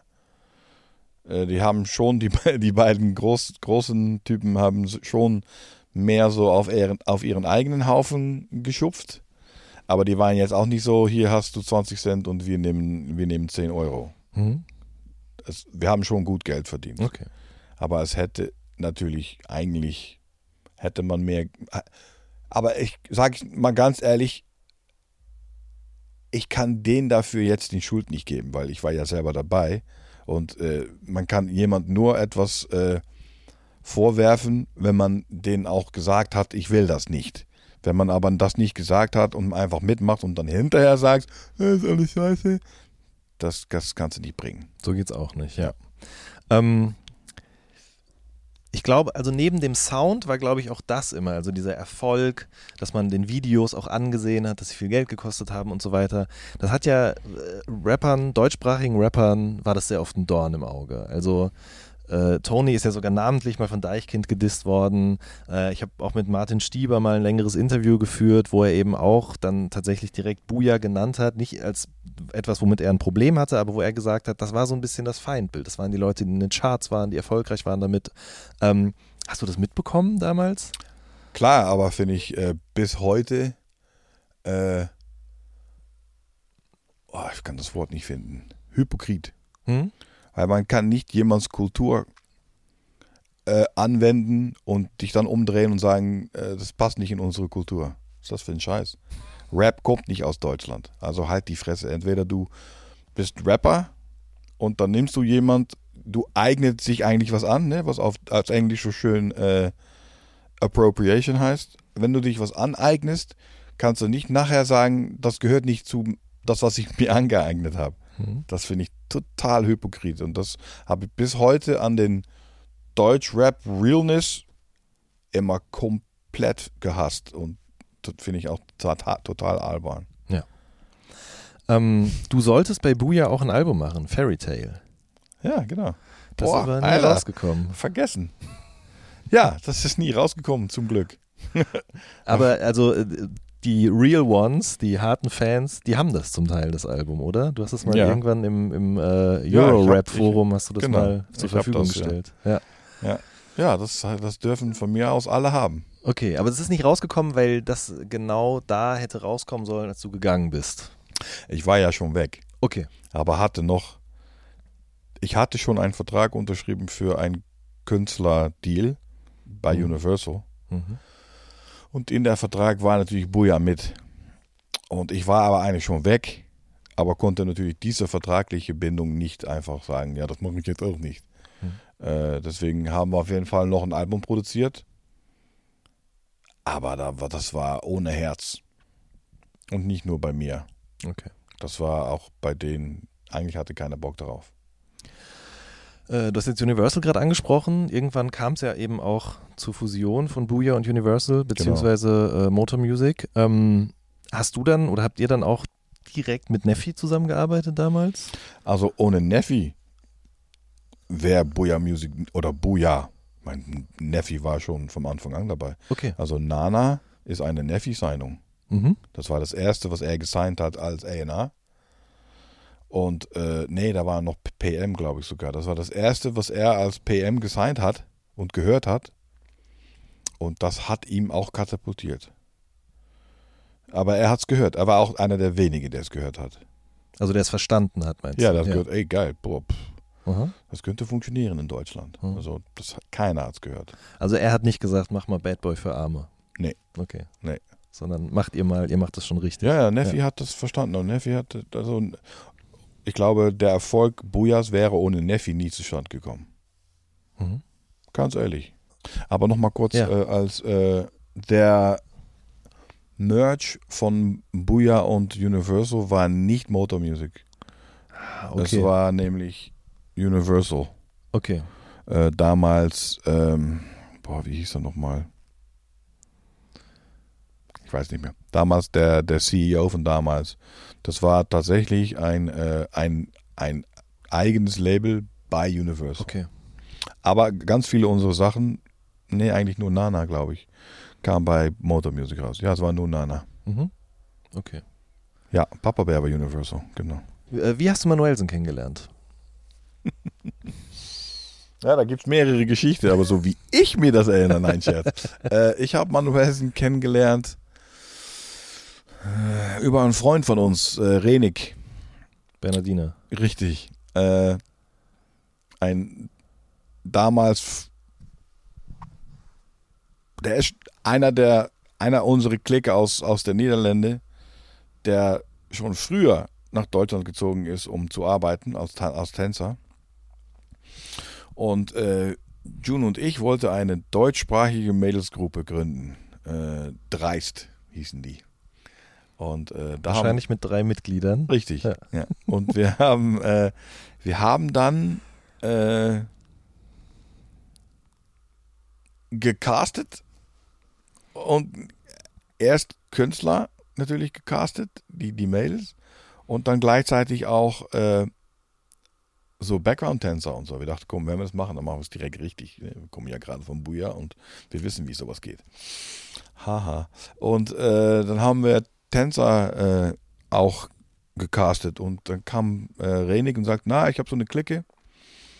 Äh, Dennis, Hamza und Manuelsen. Äh, Manuel hieß er. Ich meine, dass er Manuelsen heißt, ist, weil wir in Holland das immer gerne machen. So. Wir haben so ganz Ah. viel so, so Verkleiner, Verkleinerungen. Mhm. Äh, und das ist bis heute bei ihm geblieben. Äh, wir haben also Manuel, Hamza und Dennis. Dennis mittlerweile D-Nice, ein sehr bekannter Tänzer. Hamza, Hamza Hamami, Hamami der Choreograf und Mittänzer von äh, Justin Timberlake und Co. Richtig erfolgreicher Chor Choreografe. Und ja, Manuel. Und, äh, und wir so, ich habe die dann die drei gesehen und die waren granatemäßig gut, aber diesen Riesen bei den drei hat mich immer so ein bisschen gestört. Und ich so, ey, Digga, du kannst richtig gut tanzen, ne? Aber du bist, die Bewegungen, die sind zu, zu klein für dein, für dein, dein Format. Aber ich fand den super sympathisch. Mhm. Und der musste direkt lachen, so, ja, das höre ich öfters so, also wie er so sein kann. Und so, kannst du noch was anderes? Nee, das habe ich gar nicht gefragt. Und dann haben sie sich in die Ecke gestellt und dann hat er irgendwas gerappt und ich habe mir so gedacht, was ist das für eine geile Stimme? Und habe mich umgedreht und dann war er das wieder. Ich sag, warum bist du hier zum Tanzen? Warum hast du mir nicht direkt gesagt, dass du rappst? Ja, sagte ich, ich singe auch noch. So, wie? Und dann hat er was vorgesungen, habe ich gemerkt, okay, ist noch sehr, ist noch so ein roher Diamant, ja. ne? Aber ich habe allein schon an Sound gehört, boah, der Typ hat einen Sound unschlagbar. Und dann habe ich June gesagt, ey June, wollen wir nicht mal, wollen wir den nicht mal einladen im Studio? Und dann war das das. Und dann ist er mal gekommen und der ist nie wieder gegangen. Bis wir das Studio geschlossen haben. Ah, und der hat nicht nur, der hat nicht nur für seine Sache gerappt, der hat auch für andere Leute mitgeschrieben. Der hat Leute reingeholt, so wie AK, mit wem ich heute immer noch super gut befreundet bin. Der, der hat, also Manuel, der, der Manuel Connection war für ihn der Anfang und für uns aber einen neuen Anfang. Also wenn wir uns nie kennengelernt hätten, dann hätte ich nie Echo und Summer und so und, und Casey, die habe ich alle und Farid, habe ich alle über ihm kennengelernt. Und äh, das war für mich so wieder äh, der Weg zurück nach Deutschland, weil dann habe ich AK kennengelernt und der war dann gerade bei Overground und wurde dann gefragt für die Vocalproduktion vom ersten Album und habe dann so alle andere wieder kennengelernt, wie, wie Easy B, ähm, der jetzt äh, CEO von Alpha ist und aber auch Clubkind und alle, also egal. Also alles, was jetzt sozusagen wieder da in Deutschland passiert, ist eigentlich aus der neu geborene Connection über Manuel gekommen. Krass, okay. Ja. Hast du denn wirklich diesen Satz zu ihm gesagt, der, den er auch in diesem einen Song sagt? Boy, you got heat? Ja, klar. Ja. Ja. Habe ich gerade im Vorgespräch schon gesagt. Das war so das erste Mal, dass ich deinen Namen auf dem Song gehört habe. Ja. Ähm, er hat neulich ein Interview auch nochmal gegeben, also vor einer Woche oder so, glaube ich. Ich weiß nicht, ob du es gesehen hast, Ja, aber da hab erzählt ich. er ja so ein bisschen auch noch darüber und ähm, erzählte auch, wie er dann angefangen hat, dir und June und Nana so über die Schulter zu schauen. Also er war einfach dabei, hat immer geguckt und dadurch halt gelernt. Ne? Richtig. Okay. Das war ganz cool, weil dann kam Nana zu uns nach Holland für sein neues Projekt, neue Songs zu machen. Und da haben wir Manuel gerade ein paar Monate im Studio. Und es war für ihn natürlich, boah, Nana und auch Ganea, das war natürlich, das war irgendeine Connection da. Mhm. Und das hat auch direkt gemerkt, die haben sich direkt verstanden. Und das war für, für Manuel, glaube ich, auch. Also Nana war für, für Manuel, glaube ich, bis heute, man darf sowas nicht sagen, weil ich will jetzt nicht respektlos wirken, aber hat schon so eine Art Vaterfunktion. Er hat, er hat einfach gemerkt, so für Manuel war das eine Beziehung, ein Bezug zu einer Kultur, die er, weil er wurde ja adoptiert, die er eigentlich so nicht kannte und das war ganz, ganz wichtig für ihn. Das hat man echt gemerkt.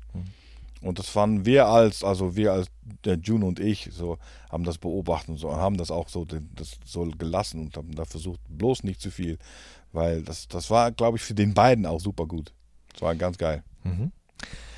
Ähm, für wen habt ihr dann so gearbeitet? Nena zum Beispiel, damals schon, ne? Ja, genau. Äh, darf man noch mehr erzählen? Boah, viele holländische, so, jetzt versuche ich nochmal und cut. viele holländische Acts. Also man sollte eigentlich niederländische Acts sagen, Ja. aber für viele niederländische Acts haben wir Songs produziert und geschrieben äh, mit Manuelsen zusammen.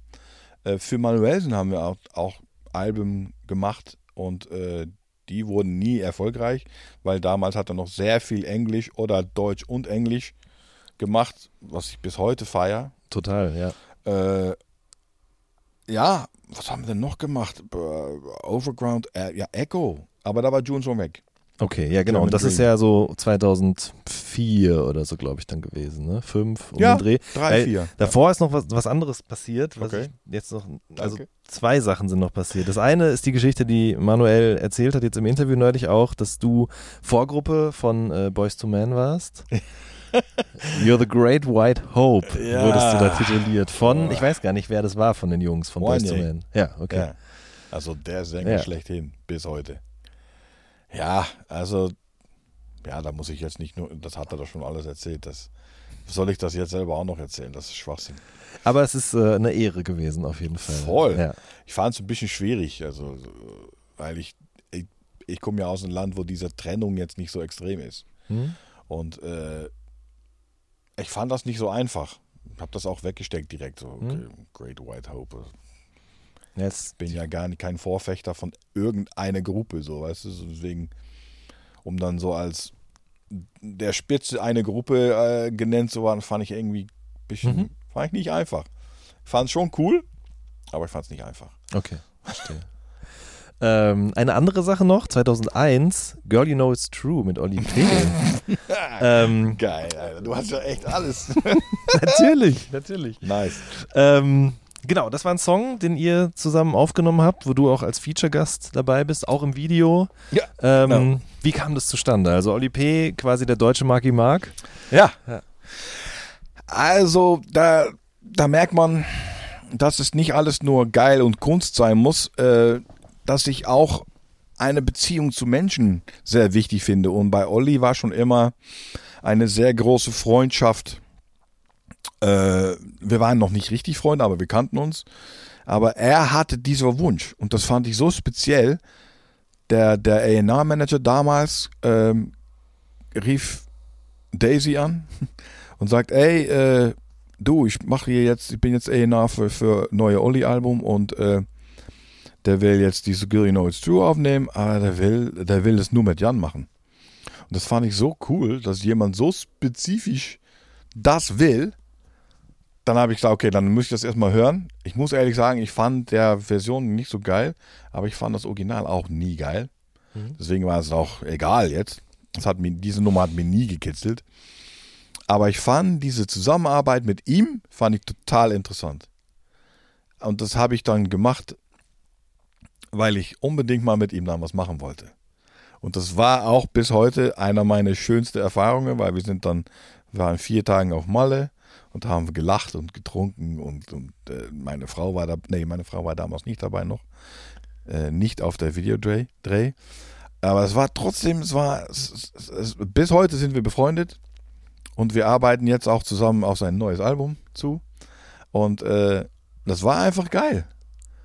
Und das für mich kann das, weißt du, deswegen, ähm, manche Leute fragen, ja, wie kannst du sowas machen? Und so, ja, erstens, was meinst du damit? So, äh, erstens mal, wie, was, was, wo, gibt es irgendwelche, Re irgendwelche Regeln und äh, warum, äh, was ich nicht so mag, ist, wenn man so extrem andere Sache, die vielleicht nicht in deinen Geschmacks Richtung liegen, so extrem hart sagen, oh, das geht gar nicht. So. Du kannst schon sagen, ich mag's nicht. Damit, also das, das finde ich eine Aussage, die kann man durchaus immer bringen. Aber das geht gar nicht, finde ich total überalbern. Das kannst du, das kannst du nicht bringen. Also mhm. das geht gar nicht. Mhm. Und äh, ja, ich fand das geil. Ich fand Olli bis heute ein mega Typ und äh, ja, hat Spaß gemacht. Das war für mich früher auch immer ein Problem. Also ich war früh Deutsch-Rap-Fan, aber mochte auch immer die Sachen von Booyah zum Beispiel oder auch Girl You Know It's True. Und ja. das konnte man, aber konnte ich von meinen Freunden nie gut argumentieren, weil da ja. hieß es immer, das geht halt nicht.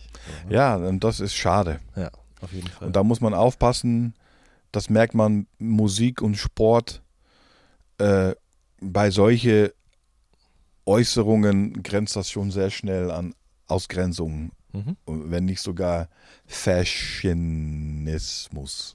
Mhm. Das ist gefährlich, das finde ich, das kann man nicht bringen. Man kann schon, wie gesagt, man kann gerne sagen, boah, ich mag das überhaupt nicht. Finde ich mega legitim und höre ich auch gerne. Aber komm mir nicht mit, das geht gar nicht. Oder was hast du denn an? Oder so. Hallo? Wer bist du denn so? Weißt du? Was soll das? Und das finde ich äh, durchaus äh, sehr geil, auch zu hören, dass du äh, es auf jeden Fall querbeet, weil, hey, letztendlich ist es Musik, weißt du, und entweder du magst es oder du magst es nicht. Und es muss keinen Grund haben. Ich sehe manchmal Bilder und denke, boah, das ist ja geil. Und nicht, weil es irgendein Bild ist von jemandem, bla bla bla, oder weil er so, sein Vater hat ihm dies und das und seine Mutter und deswegen hat er dieses Bild. Ist mir scheißegal. Mag ich es oder mag ich es nicht? So, die ganze Geschichte drumherum ist so sekundär, sekundär. Oder? Ja, richtig. Ja, Finde ich. Also, egal. Okay. Mm, du hast gerade schon AK angesprochen. Ja. Ähm, den du kennengelernt hast, ähm, als er Teil von Overground war. Genau. Weil du eben angefragt worden bist, für die Jungs zu produzieren oder mit ihnen also zu schreiben. Ich kannte ihn schon vorher. Ja. Es ist eigentlich so, nochmal ganz schnell zurück in die Zeit, dass äh, AK schon früh mit Manuelsen und Ramsi Aliani mhm. sehr oft ins Studio kam. Und da waren die noch sehr, sehr jung. Und da war AK, AK, AK, AK sehr äh, übereifrig und wollte immer gerne zeigen, was er konnte. Und ich fand den damals schon beeindruckend gut. Er hat eine ganz geile Stimme und kann richtig gut singen. Aber ich hatte zu viel zu tun und ich konnte mich nicht so richtig darauf fokussieren noch und ich fand ihn auch noch ein bisschen zu jung. Und dann äh, auf einmal äh, ruft mir Manuel an und sagt, ey, Digga, der ist in der Band. Ich sage, ja, welcher, was der Band? Natürlich nicht mitbekommen, weil bei uns gab es natürlich auch Popstars und das fand ich, das fand ich gar nicht gut. ich fand das gar nicht gut, persönlich. Ne? Hm? Ähm, und äh, deswegen habe ich das auch nicht geguckt. Äh, und ja, sagt er hier, die mit Popstars. So, oh, cool. So, äh, dann hat er jetzt ein Haus gefunden. Habe ich so ganz, ganz dumm gesagt. Ja, äh, nicht so ganz, weil, so, oh, die Suche für das Album äh, ein Musikprodu äh, ein, ein äh, Vocal Producer und die würden dich da gerne so, oh geil. Und dann äh, kam das über, es kam halb über Manuel und halb über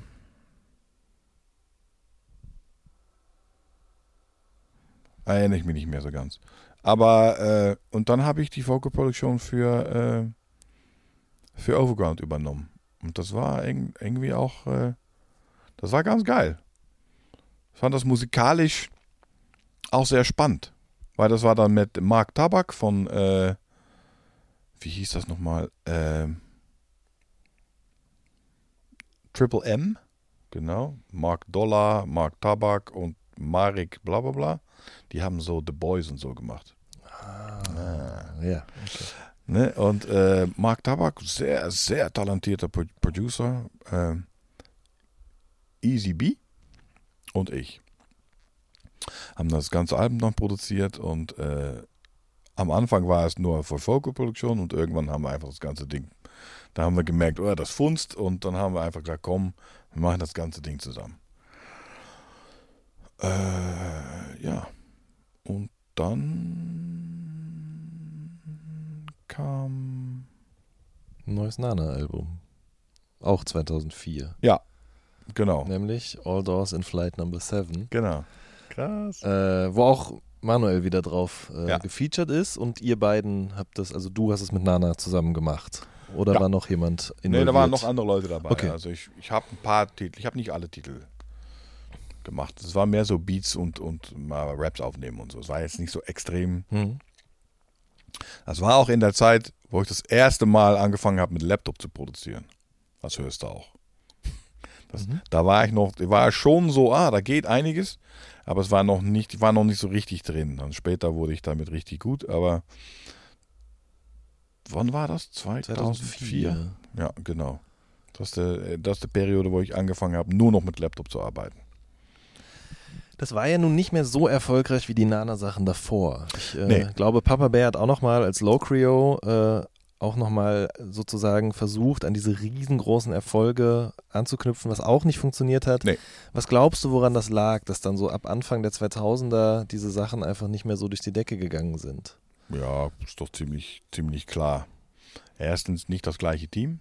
Ne? Never change a winning team. Ist halt so. Da bin ich ganz ehrlich. Also die Konstellation bei Buja war schon sehr, sehr stark. Aber da war kein Einzel, Einzelne von denen alleine geil, da waren wir zusammen sehr geil. Aber ich glaube nicht, dass wir nicht erfolgreich gewesen sein könnte ohne Buja.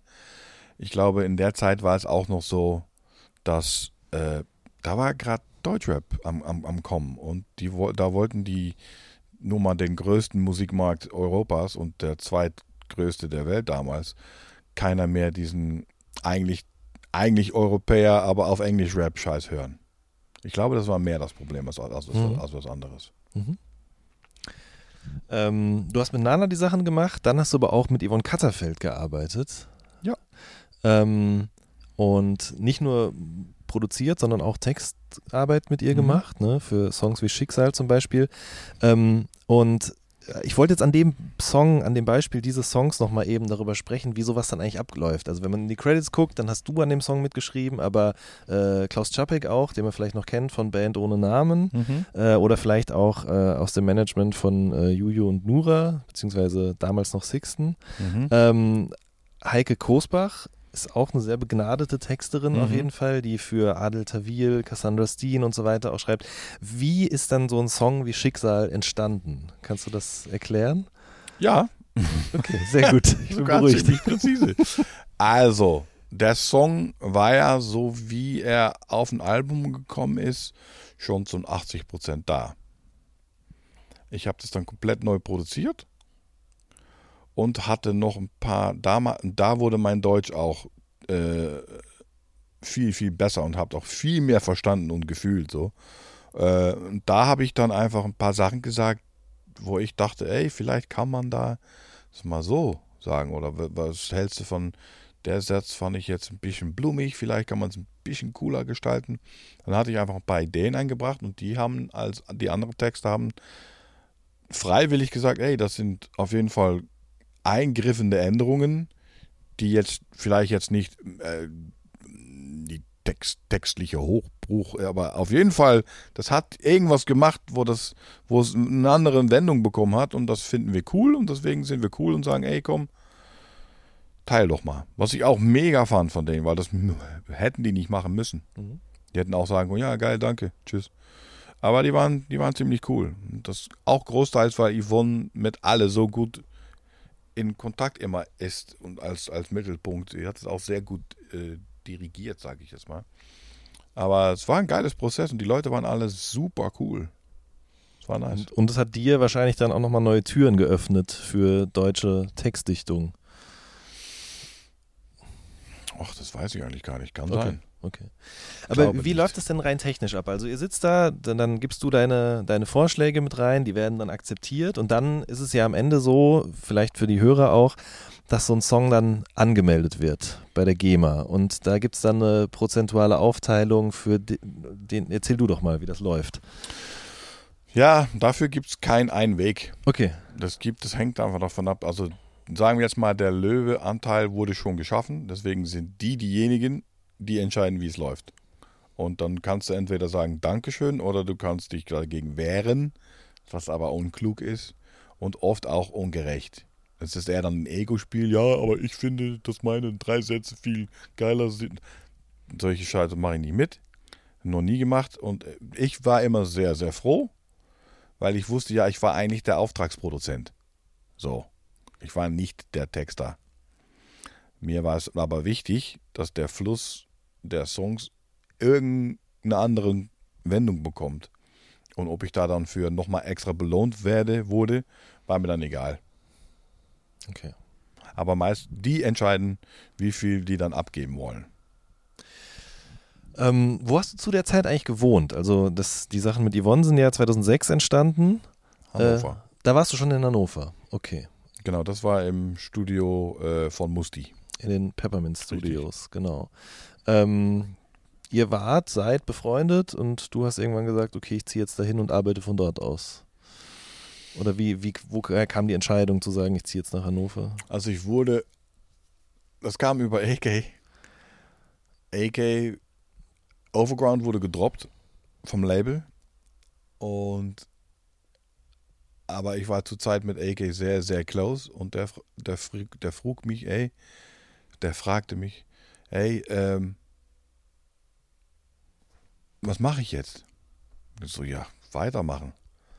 Ja, wie denn? Sag, du, wir machen einfach ein neues Album. Comfort Zone. Genau. Ja. Und dann hat er gesagt, ja, okay, wir finden wir dann jemanden? Ich sagte, klar finden wir jemanden.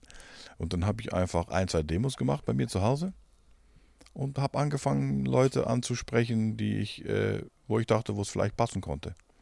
Und eins davon war, war Musti. Und der fand das ganz geil und sagte, ja, komm, lass doch ein Album machen. Und dann bin ich da für sechs Monate hingezogen, um das Album zu machen und bin dann da geblieben. Auf dem Album ist auch Raw Digger mit drauf. Wie kam das denn zustande? Also Rod Digger ist die beste Freundin meiner Frau. Ach was, okay. da fahre ich, selbst ich noch Neues hier. Okay. Ja. Krass. Die sind Aha. zusammen aufgewachsen. Aha. Ja. Okay. Und die hat noch ein paar andere Freunde, die ganz interessant sind. Okay. Aber das lassen wir jetzt mal raus. Okay. Verstehe. Ähm, ich finde es so interessant, weil du ja wirklich in den unterschiedlichsten Bereichen dann auch tätig gewesen bist. Also du hast das mit AK gemacht, du hast dann aber auch mit den Prinzen gearbeitet zum Beispiel. Inwiefern hat sich das zum Beispiel das Arbeiten mit den Prinzen vom Arbeiten mit, mit AK unterschieden? Oder ist es gar nicht so unterschiedlich, wie man denken würde? Weil von außen sieht es ja wie komplett gegensätzlich aus. Für mich nicht. Okay. Äh, Im Endeffekt arbeitet mit Menschen. Und äh, das ist natürlich immer kompliziert, auch wenn es positiv ist. Mhm. Es, ist es ist immer ganz filigran. Aber musikalisch, ja, Musik ist Musik. Da kann ich nichts mehr darüber sagen. Entweder ich verstehe es oder ich verstehe es nicht. Und wenn ich es nicht verstehe, dann mache ich es auch nicht. Und wie ist es? Du hast eben gerade selber gesagt, dann zum Beispiel bei Yvonne, du bist ein Auftragsproduzent und dann bringst du dich aber auch selber mit ein. Also ich würde jetzt auch mal vermuten, in dir ist ja auch das Bedürfnis da, dich selbst künstlerisch auszudrücken über den Auftrag hinaus. Ähm, weißt du, was ich meine? Ja. Und passiert das auch, wenn du eine Auftragsarbeit machst? Weil du hast ja dann auch, das ist jetzt dann quasi, äh, daher rührt die Frage, weil du ja 2009 dann eben auch diese Traveler-EP gemacht hast, quasi unter so, deinem ja. eigenen Namen. Ja, also als Auftragsproduzent bin ich mal ganz ehrlich, habe ich keine künstlerische Bedürfnisse oder Ansprüche. Da bin ich der Beauftragte, der dafür sorgen muss, dass das Ding geil wird. Und es ist mir egal, wie ich das be- hinbekomme. Das ist die Aufgabe. Und ob ich das alles jetzt selber machen muss oder ob ich 80 Leute einladen muss, um das Ding dahin zu bringen, das ist dann meine Aufgabe. Mhm. Aber das ist nur als Auftragsproduzent. Klar, als Musiker ist es was ganz anderes. Und äh, ja, das, die Aufgabe ist ja gestellt, das muss gut werden. So, okay. Dann. Und wenn ich dann merke, da läuft es nicht, dann muss ich dafür sorgen, dass sich das dann da ändert. Und in dem Fall, wo wir noch immer noch darüber reden, war es dann auch Teil des Textes, wo ich dachte, hm, ich weiß nicht. Ja. Äh, du hast eben schon gesagt, du hast dann durch Manuel auch Echo kennengelernt, auch Summer kennengelernt. Hast du, also mit Echo hast du auch zusammengearbeitet, ne? Mit Summer auch damals, ja? German Dream Album. Ah, guck mal, das, das habe ich tatsächlich gar nicht Und mehr auf ich der Uhr bin. High Homie zum Beispiel. Mhm. Mhm. Oder äh, ich habe ja auch die Press Play mit D12 produziert. Da, das habe ich tatsächlich noch auf dem Zettel gehabt, Okay, ja. Wie, ja. Kam, wie kam das denn zustande? Meine Frau wieder. Ach was, Ja. okay, also das ist auch ein jemand aus ihrem Bekanntenkreis. Ja, also der Connection kam über eine Freund, ein, einen Freund von, von sie und mir aus Amsterdam. Aber die, die tatsächliche Arbeitsconnection kam über sie, weil sie einfach sehr gut ist in, in so Leute irgendwo ansprechen und irgendwelche Sachen irgendwo hinzuziehen. Das kann sie einfach extrem gut. Und die hat einfach dafür gesorgt, dass die wenn die eh nach Europa kamen für Tour, sagen, ey komm, ihr seid doch eh da, kann ich euch nochmal 20.000 Euro extra verdienen lassen, wenn ihr mal mit diesen Typen hier dies, das macht. Und die so, okay, cool, Mhm. schick mal Playback. Mhm. Und dann kamen die hier, waren die vorbereitet und, und los ging's. Die, die ist da halt sehr gut drin, um äh, Situationen und Optionen zu sehen in irgendwas. Ja, das ist ein Talent auf jeden Voll. Voll. Einer ihre wenige. Mhm. Nee, ein, nee, eine ihre viele Talente. So, so wollte ich sagen. Ja. Ähm, kam dann über sie auch die Connection zu Snoop Dogg? Weil ich, ich finde nichts dazu. Also wenn man, wenn man dich googelt und sucht, dann findet man eben, dass du mit ihm gearbeitet hast oder mit Michael Bublé auch zum Beispiel. Ähm, aber wenn ich dann bei Discogs oder so schaue, habe ich da nichts zu gefunden. Nee, das ist tatsächlich, äh, manche Sachen sind sehr, sehr versteckt. Okay, Und das finde ich auch gut so. ja. Äh, aber mit Snoop Dogg ist es total, total lustige Geschichte. Eigentlich kommt der Snoop Dogg Connection über zwei Wege. Einmal Battlecat, ein guter Freund von mir, sein DJ. Und Coolio. Dazu habe ich auch nichts gefunden. Genau. Ja. Coolio und Snoop haben mal für ein italienisches Label einen Song zusammen gemacht. Mhm. Der hieß Gangster Walking. Und äh, dieser Song wurde von mir produziert. Es gab mal einen Beat, da haben die was drauf aufgenommen. Das fand keiner geil. Dann kam über einen anderen Freund und Battlecat die Connection zu mir. Habe ich ein neues Playback gemacht, habe es hingeschickt, fanden die geil, waren die in Europa, haben es aufgenommen. Das war's. Okay. Mhm. Sehr unspektakulär, sorry. Aber wir sind bis heute ziemlich cool. Aha. Also, Schön. Äh, nicht ganz so unspektakulär ist dann aber die Zusammenarbeit mit Sammy, die ja wirklich äh, auch über mehrere Alben, mehrere aber du Jahre. vergisst Outcast. Warum ist Outcast nicht im Gespräch? Stimmt, wa- habe ich auch nichts zu gefunden. Ja, ich habe Nee. hab nämlich das dann gesucht. Irgendwann habe ich angefangen, die Leute wieder Ja, rauszulöschen. findest weil du ich nicht, dachte, weil äh, Outcast, äh, und das ist auch cool, weil ich Ja. verstehe das, aber Outcast Cast war ein Auftrag von Neffi, Aha. um für Europa zwei Songs so zu machen, dass die hier auch funktionieren. Also Outcast für Arme. Ja, nee, Neffi Nein, war nicht so. nein, nein. Nee, es ist einfach, damit es, sagen wir mal ernsthaft, ein bisschen mehr klang wie Buja Mhm. und dann vielleicht hier auch besser funktionieren konnte, wo, wo Neffi sehr gut ist, weil Mhm. zum Beispiel äh, diese Sängerin, äh, diese Selbstmordsängerin, wie heißt? Lana Del Rey, diese Summer Madness, die Version, der, der Welthit Ja. ist Neffi. Das ist, war auch Neffi, Ja. genau, das vergessen die Leute. Da ist er gerne. echt gut drin. Ja. Und äh, das Ding ist, und die Idee war geil. Das Geile ist, die Produzenten sind ja Organized, äh, Organized Noise, genau. Wie Heißt Organized oder Disorganized? Also irgendwas. Ich glaube Organized Irgendwas Noise. mit Neues, ja. ja. Und äh, die sind aber nach wie vor die Produzenten. Ne? Und äh, ich habe es erstmal geremixed. Dann haben die es aber gehört und sagen, boah, das ist ja geil. Wir sind in fünf Wochen sind wir in Hamburg, weil wir da ein Konzert geben. Lass uns das neu aufnehmen. Und so, ja, geil.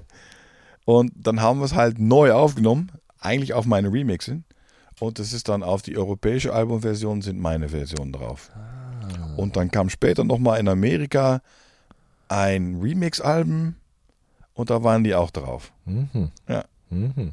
Und das war auch geil, weil die haben, wir haben uns auch gut verstanden. Die Typen sind super. Die haben sich damals schon sehr viel gezofft, die beiden. Und äh, ja, deswegen darf ich sagen, ich habe nicht nur geremixed, ich habe tatsächlich mit dem produziert. Das war Ja. total nice. Aber nach wie vor steht überall Organized Noise. Okay. Ich glaube, das heißt Organized Noise, irgendwie sowas. Aber wenn wir dann schon dabei sind, Simple Minds und Michael Bublé, wie kam das jeweils? Ja, äh, ganz geil. Also Michael Bublé war ein erstmal ein Remix wieder. Michael Bublé und Boys the Man. Und das war eigentlich ein Auftrag von Musti. Der hatte aber nicht so einen Bock darauf. Und dann kam es auf meinen Tisch. Und dann habe ich das äh, wieder zu ihm zurückgespielt. Und dann fand das geil. Und dann hat das weiter produziert. Und dann kam tatsächlich äh, die, die Frage von, oh, das ist geil geworden, äh, lass uns mal neu singen. Und dann habe ich es nochmal neu gesungen, aber nicht bei uns. Und dann haben wir nochmal neue Stimme auf den Remix. Und letztendlich ist es ja der Musti-Remix, aber eigentlich. Okay. Ah, ich meine jetzt nicht, dass er nichts gemacht hat. Ne? Also Nee, er hat auf jeden Fall. Äh, Aber ich habe auch damit gearbeitet, steht aber wahrscheinlich nur Additional Magic oder so ein Scheiß, wie das immer so schön von den großen Produzenten dann umschrieben wird. Hey, Schulgeld, passt schon. Äh, Simple Minds. Simple genau. Minds. Die waren tatsächlich im Studio. Aha. Das Geile ist, wir haben gefühlte drei Wochen gejammt und da kam nie was bei raus. Aber egal, ich habe mit den Simple Minds gearbeitet. Auf jeden Im Fall. Endeffekt, äh, Kann man sich auf die Visitenkarte schreiben. ja. Ähm, genau, aber zurück zu Sammy. Also mit dem Ja. hast du nicht nur gejammt, sondern ihr habt wirklich viel zusammen gemacht. Ja. Ähm, du hast ja gerade schon gesagt, er war der Erste, der dich irgendwie im deutschen Rap wirklich begeistert hat. Absolut. Äh, wie habt ihr dann zusammengefunden? Ja. ähm. Naja, das kann man schon sagen. Also über Daisy, weil das war damals seine Freundin. Und ich hatte gerade Sterbfall meiner Mutter hinter mir in 2010. Und äh, Daisy hat uns eingeladen, ich und meine Familie, um Urlaub zu machen auf Ibiza. Sie sagt, wir gehen eh drei Wochen hin, komm doch auch eine Woche. Und ich so, ah, geil, das kann ich jetzt, glaube ich, ganz gut gebrauchen. Sie sagt, wir haben hier ein Häuschen gemietet, braucht ihr nichts kümmern, Reise hin, bisschen mit Essen mitbezahlen und cool. So, ey, geil. Wir hingeflogen. Das war super wichtig, weil das war wirklich drei Wochen her oder so. Und das war ganz nice und es hat mich sehr, sehr viel geholfen als Mensch. Und dann auf einmal taucht Sammy auf. Und ich so, äh? So, ich hatte es nicht erwartet. Ich wusste schon, dass die so irgendwie am Gucken waren, aber dass es schon so ernst war. Und dann auf einmal war er da und dann hat er mir mal so ein paar Sachen vorgespielt von seinem neuen Album. Äh, Schwarz-Weiß. Und äh, das war alles mit Band. Und ich so, ey, ganz geil. Und dann, das war's dann. Ich wollte mich auch jetzt nicht so, ja, komm, das sollte so, ich wollte nicht den dicken Fetten hängen lassen, so, ja, das würde ich das so machen und so. Ich einfach fand es eigentlich ganz geil so.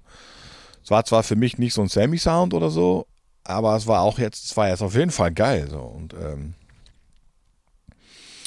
dann auf einmal rief Daisy an, ja, äh, Sammy würde es, glaube ich, begrüßen, wenn du mal ins neue Studio in Brakel mal vielleicht ein paar Sachen programmieren oder ein paar Sachen einspielen kannst für das neue Album. So, oh, gerne. Und von Sachen einkeyboarden und hier und da mal ein paar Beats ballern, wurde es dann, ey, produzier doch das Album mit. Und dann, ja, wenn man das einmal sagt, dann geht halt der Lampe an und dann bin ich halt so, so ein Takeover-Typ und hab dann in zweiter Range, weil Sammy immer, immer erste Range ist, in zweiter Range so ein bisschen diese Produktionsfeder übernommen und äh, habe nicht alles produziert auf dem Album, aber vieles. Und das war mega geil. Und dann haben wir, danach haben wir direkt Herr Sorge gemacht. Und danach haben wir dann direkt männlich gemacht. Und dann, dann habe ich gemerkt, so, okay, Sammy braucht wieder was Neues. Und äh, da hat er auch schon, weißt du, Sammy hat immer schon sehr viel mitgemacht, weil er einfach auch ein Visionär ist, nicht nur im Rap, aber auch im musikalischen. Und da hat man gemerkt, er hat langsam dieses Produzieren, dieses Programmieren, dieses Beats machen, hat er sich so langsam zugeeignet. Und irgendwann hat man einfach gemerkt, so, mein Platz ist nicht mehr der gleiche, fairerweise. Und äh, ja, dann ist das, hat sich das so, dieses Produktionsding hat sich so ein bisschen rausgewachsen. Nach das Nena-Album haben wir dann eigentlich nichts mehr wirklich gemacht, außer jetzt Klopapier, was aber eigentlich nur ein Anfangsbeat war, was Besesien und äh, ähm. Fahrrad dann zu Ende produziert haben. Ähm, dann eben, du hast jetzt erwähnt, das Nena-Album, das hast du zusammen mit Sammy gemacht und mit äh, Derek von Krog. Genau, richtig. Ähm, das war ihr Wunsch, glaube ich, ne? Ja. Ja. Und Sie du hat kanntest das- sie aber auch schon von damals halt. Sie Oder- wusste das nicht mehr, Okay. ich schon. Okay. Aber wir haben damals auch nur einen Song gemacht. Mhm. Äh, und das war wirklich 2003, 2000. Ja. Also mit, mit Manuel dann. Also nicht, Genau. Ja, doch, Ja. genau. Und ähm, das Ding ist, sie hat dieses Herr Sorge-Album extremst gefeiert. Sie fand das richtig geil und sagte, ey, nicht nur den Soundwelt, aber vor allem die Toplines und die, die Texten, die sind ja überkrass. Und Nena ist ja eigentlich selber Schreiberin und auch sehr verdienstlich. Aber die hat hier gesagt, ah, ich würde es echt sehr geil finden, wenn du mal anfängst und ich da mal zu Ende mache. Und das hat sehr gut funktioniert. Und dann hat sie gesagt, äh, also dein Team und mein Team. Dann hat Sammy gesagt, ja gut, mein Team ist Jan in diesem Fall. Und äh, weil Herr Sorge ja auch von ihm und mir war, sozusagen. Und dann von ihr Team halt Derek. Und wir haben dann gesagt, okay, wenn wir es dann machen, dann machen wir jeden Song zu dritt. Dann sagen wir nicht, du machst drei und du machst mal den. Nee, dann machen wir jeden Song zu dritt. Und haben das dann gemacht. Das ist total geil geworden. Das war auch unnormal geiles Prozess. Sehr lang gedauert. Fast anderthalb Jahre oder so. Aber richtig geil. Schön. Äh, du hast Fahrrad gerade angesprochen. Du hast auch mit ihm für dieses Furi-Projekt zusammengearbeitet von ihm, oder? Ja, aber nicht musikalisch. Wollte ich gerade sagen. Ja. Nicht musikalisch, sondern Ich habe das Video gemacht. grafisch oder animationstechnisch Ja. oder wie auch immer. Ja, Ja. okay. Also ihr habt euch jetzt, nehme ich mal an, dann über Sammy kennengelernt. Klar, Und dann hat er irgendwann davon erfahren, dass du nicht nur musikalisch, sondern auch anderweitig künstlerisch tätig bist und dich gefragt. Weil ich ja für ähm, Poesiealbum und Video Sachen gemacht habe Ah, okay. und auch für die Herr Sorge Videos. Mhm. Das waren zwar immer ähm, On the low. die Jungs, nee, Okay. äh, das waren immer die Jungs aus Hamburg, ähm, ähm, oh, Typeholics und äh, Paul's Boutique. Mhm. das waren die richtig, die, die waren eigentlich die Videobeauftragte, aber ich habe immer Artwork oder irgendwelche Sachen beigesteuert. Äh, für Herr Sorge ziemlich viel und bei äh, Poesiealbum habe ich ganz viel mitgezeichnet und ein paar Sachen mit animiert. Da habe ich sogar eine Urkunde bekommen. Ach was. Nice, ne? Irgendeinen Kunstpreis mitgewonnen und da habe ich auch eins bekommen. Mhm. Voll nice. Mit Sammy arbeiten war toll, weil bei Mhm. Sammy kannst du komplett entfalten. Egal, was du geil findest oder machst, er findet immer einen Platz oder einen Weg, das irgendwie zu verwolfen. Total nice. Es war eine Schön. geile Zeit und bereue keine Sekunde mit ihm. Sehr schön. Und bis heute sind wir noch super, super Mhm. gut befreundet. Ähm, 2016 hast du zum Beispiel auch mit Fed Legrand zusammengearbeitet und du bist auch bei McEarley untergekommen als dein Management. ne? kann man so sagen. Richtig. Ähm, Mittlerweile das Maschine. wollte ich gerade sagen. Mittlerweile das Maschine und arbeiten mit sehr vielen verschiedenen Leuten zusammen von, boah, ja, Genau. zum Beispiel. Also mittlerweile alle. Ja, ich wollte gerade sagen, jetzt fällt mir natürlich keiner ein, aber es sind super viele. Wasel fällt mir ein jetzt als allererstes Mal, aber natürlich auch so Leute wie Contra K, oder? Genau. Contra K, Ähm, äh, Kapi am Anfang, ich wollte gerade sagen, Kapi, der fällt mir äh, Jizzes, ein. Mhm. äh, 187. Okay.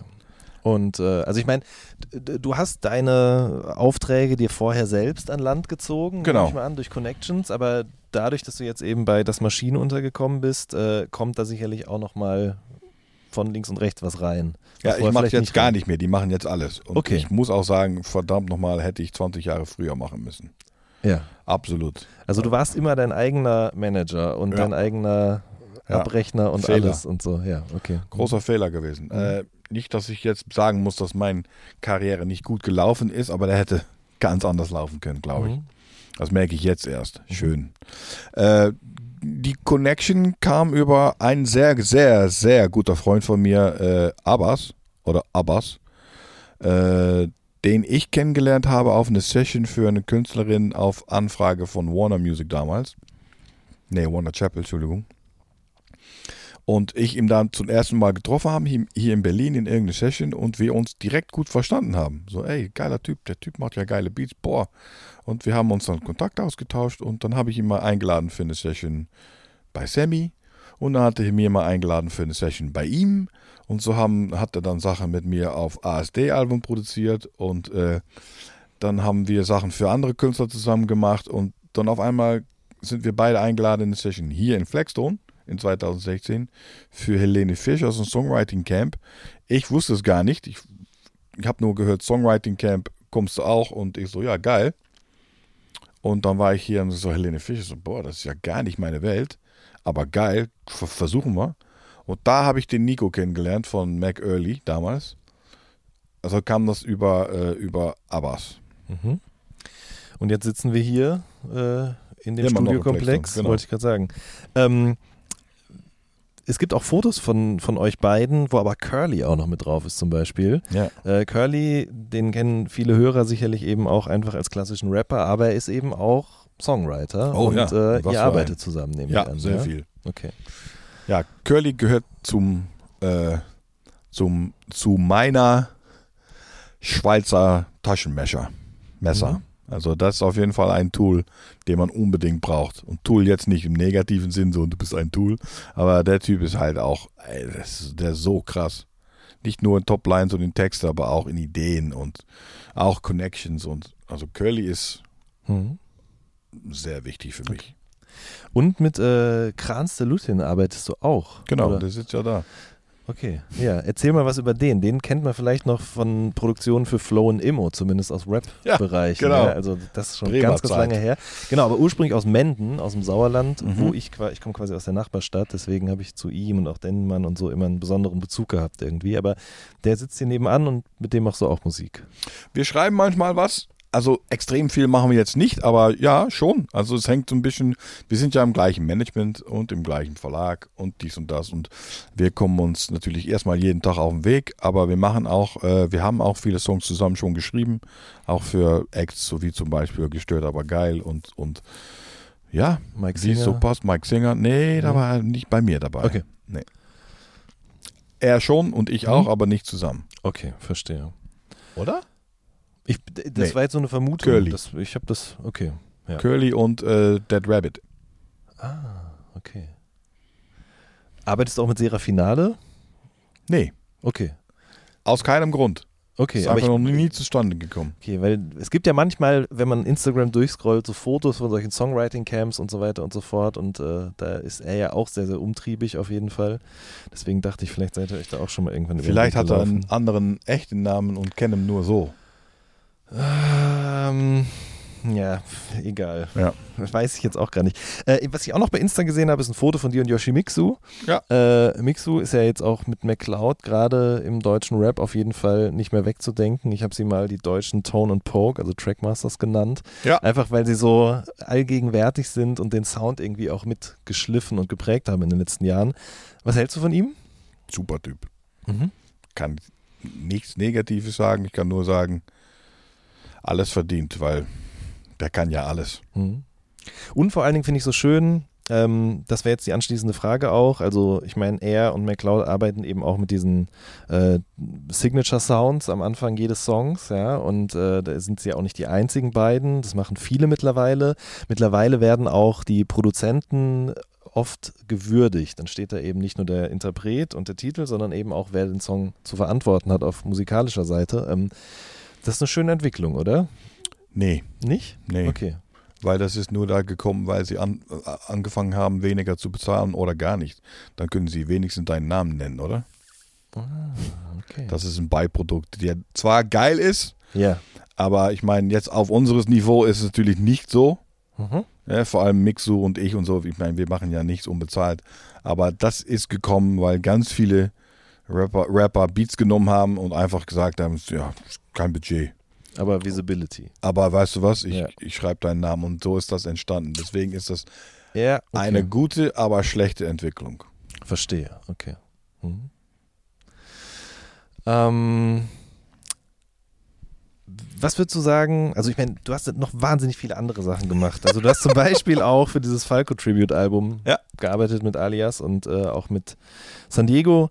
Äh, Und mit Sido. Und mit Sido, genau. Du hast äh, mit Kapi gearbeitet. Richtig. Du hast mit Kollega und Majo gearbeitet. Richtig. Für Was ist denn los mit dir? Teil 2. Ja, sind wir wieder bei Tour Limited. Ganz genau, da Ja. schließt sich dann der Kreis. Also äh, du warst auch zum Beispiel in diesem The Voice of Germany Podcast und hast Ja. ein bisschen deine Expertise abgegeben. Ja. Ähm, wahnsinnig viele Sachen, über die wir jetzt gar nicht noch en Detail irgendwie sprechen können.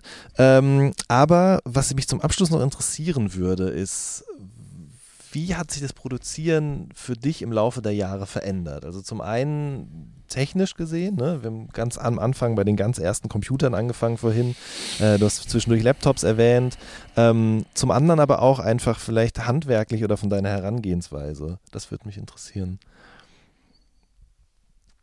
Also ich glaube tatsächlich, dass meine Herangang, Herans, Herangangs, Herangang, Gehensweise. Herangehensweise, mein Gott. Meine Herangehensweise. Wir sind auch so. schon, wir sind fast zwei Stunden drin. Ja, ne? also meine Herangehensweise ändert sich tagtäglich. Aha. Äh, ich habe jetzt auch seit drei Monaten einen, einen neuen DAW. Mhm. Ich habe immer auf, ich habe angefangen auf Cubase, dann gewechselt zu Logic, Logic bis zu drei Monate, jetzt bin ich Ableton und äh, erfinde mich wieder komplett neu. Also auch einfach, um andere Reize zu haben, anders darauf reagieren zu können. Äh, ja, ja. neue Inspiration, Ja. aber auch weil, und das würden jetzt ganz viele Leute mich komplett übel nehmen, aber Ableton kann einfach Sachen, die man heutzutage braucht für moderne Musik, die Logic nicht kann. Nicht, dass du es nicht da machen kannst, aber mit extrem viele Umwege. Und äh, ja, also für mich, da bin ich ab- absolut unloyal. Wenn solange es das ist, was für mich funktioniert, dann bin Mhm. ich super froh. Wenn ich merke so, hey, das ist doch viel geiler, dann tschüss. Okay.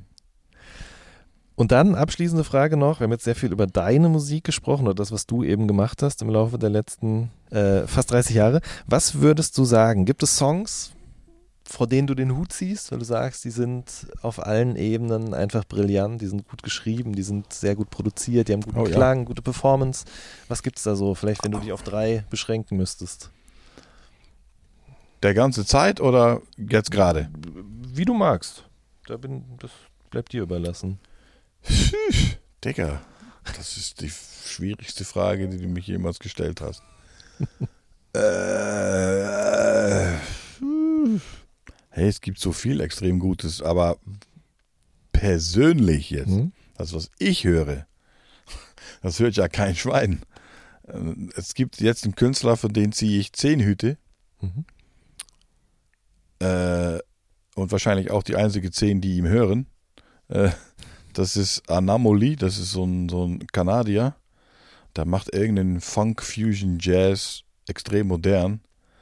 Das ist unnormal gut. Das ist, das, das finde ich unglaublich, unglaublich geil, weil es mal was Neues ist. Ähm, in, im, Im gängige, so was so läuft und, und, und geht, muss ich sagen, ähm, es wird jetzt langsam wieder interessant. Ich habe die letzten drei Jahre mich extrem gelangweilt, weil alles gleich klingt und immer die gleiche Snare und immer den gleichen Ablauf und muss nicht sein, sag ich jetzt mal. Aber jetzt wird es wieder, jetzt macht es gerade wieder richtig Spaß, so die, die, die etwas neueren Sachen, die gerade kommen, die finde ich total spannend. Sehr gut. Aber ich kann mir nicht auf drei begrenzen. Das Mhm. kriege ich nicht hin. Okay. Jan, ich danke dir sehr für deine Zeit. Es war unglaublich spannend. Für Ja, dich, glaube ich, auch. Voll. Zwischendrin. Ja, absolut. Also vom Anfang an ganz viele Sachen gehört, die ich schon wieder vergessen hatte. Ich fand es sehr schön, dass du äh, dir die Zeit genommen hast, mit, dir darüber, mit mir darüber zu sprechen, weil ich das wirklich, also ich finde es eine sehr interessante, spannende Karriere, die du da bis Danke. jetzt hingelegt hast. Und äh, ich wünsche dir alles Gute. Danke, Jan, ich dir auch. Und vielleicht sehen wir in 30 Jahren nochmal. Auf jeden Fall, das machen wir. Cool. Ihr Lieben, das war eine neue Folge vom All Good Podcast. Wir hören uns in der nächsten Woche. Macht's gut. Tschüss.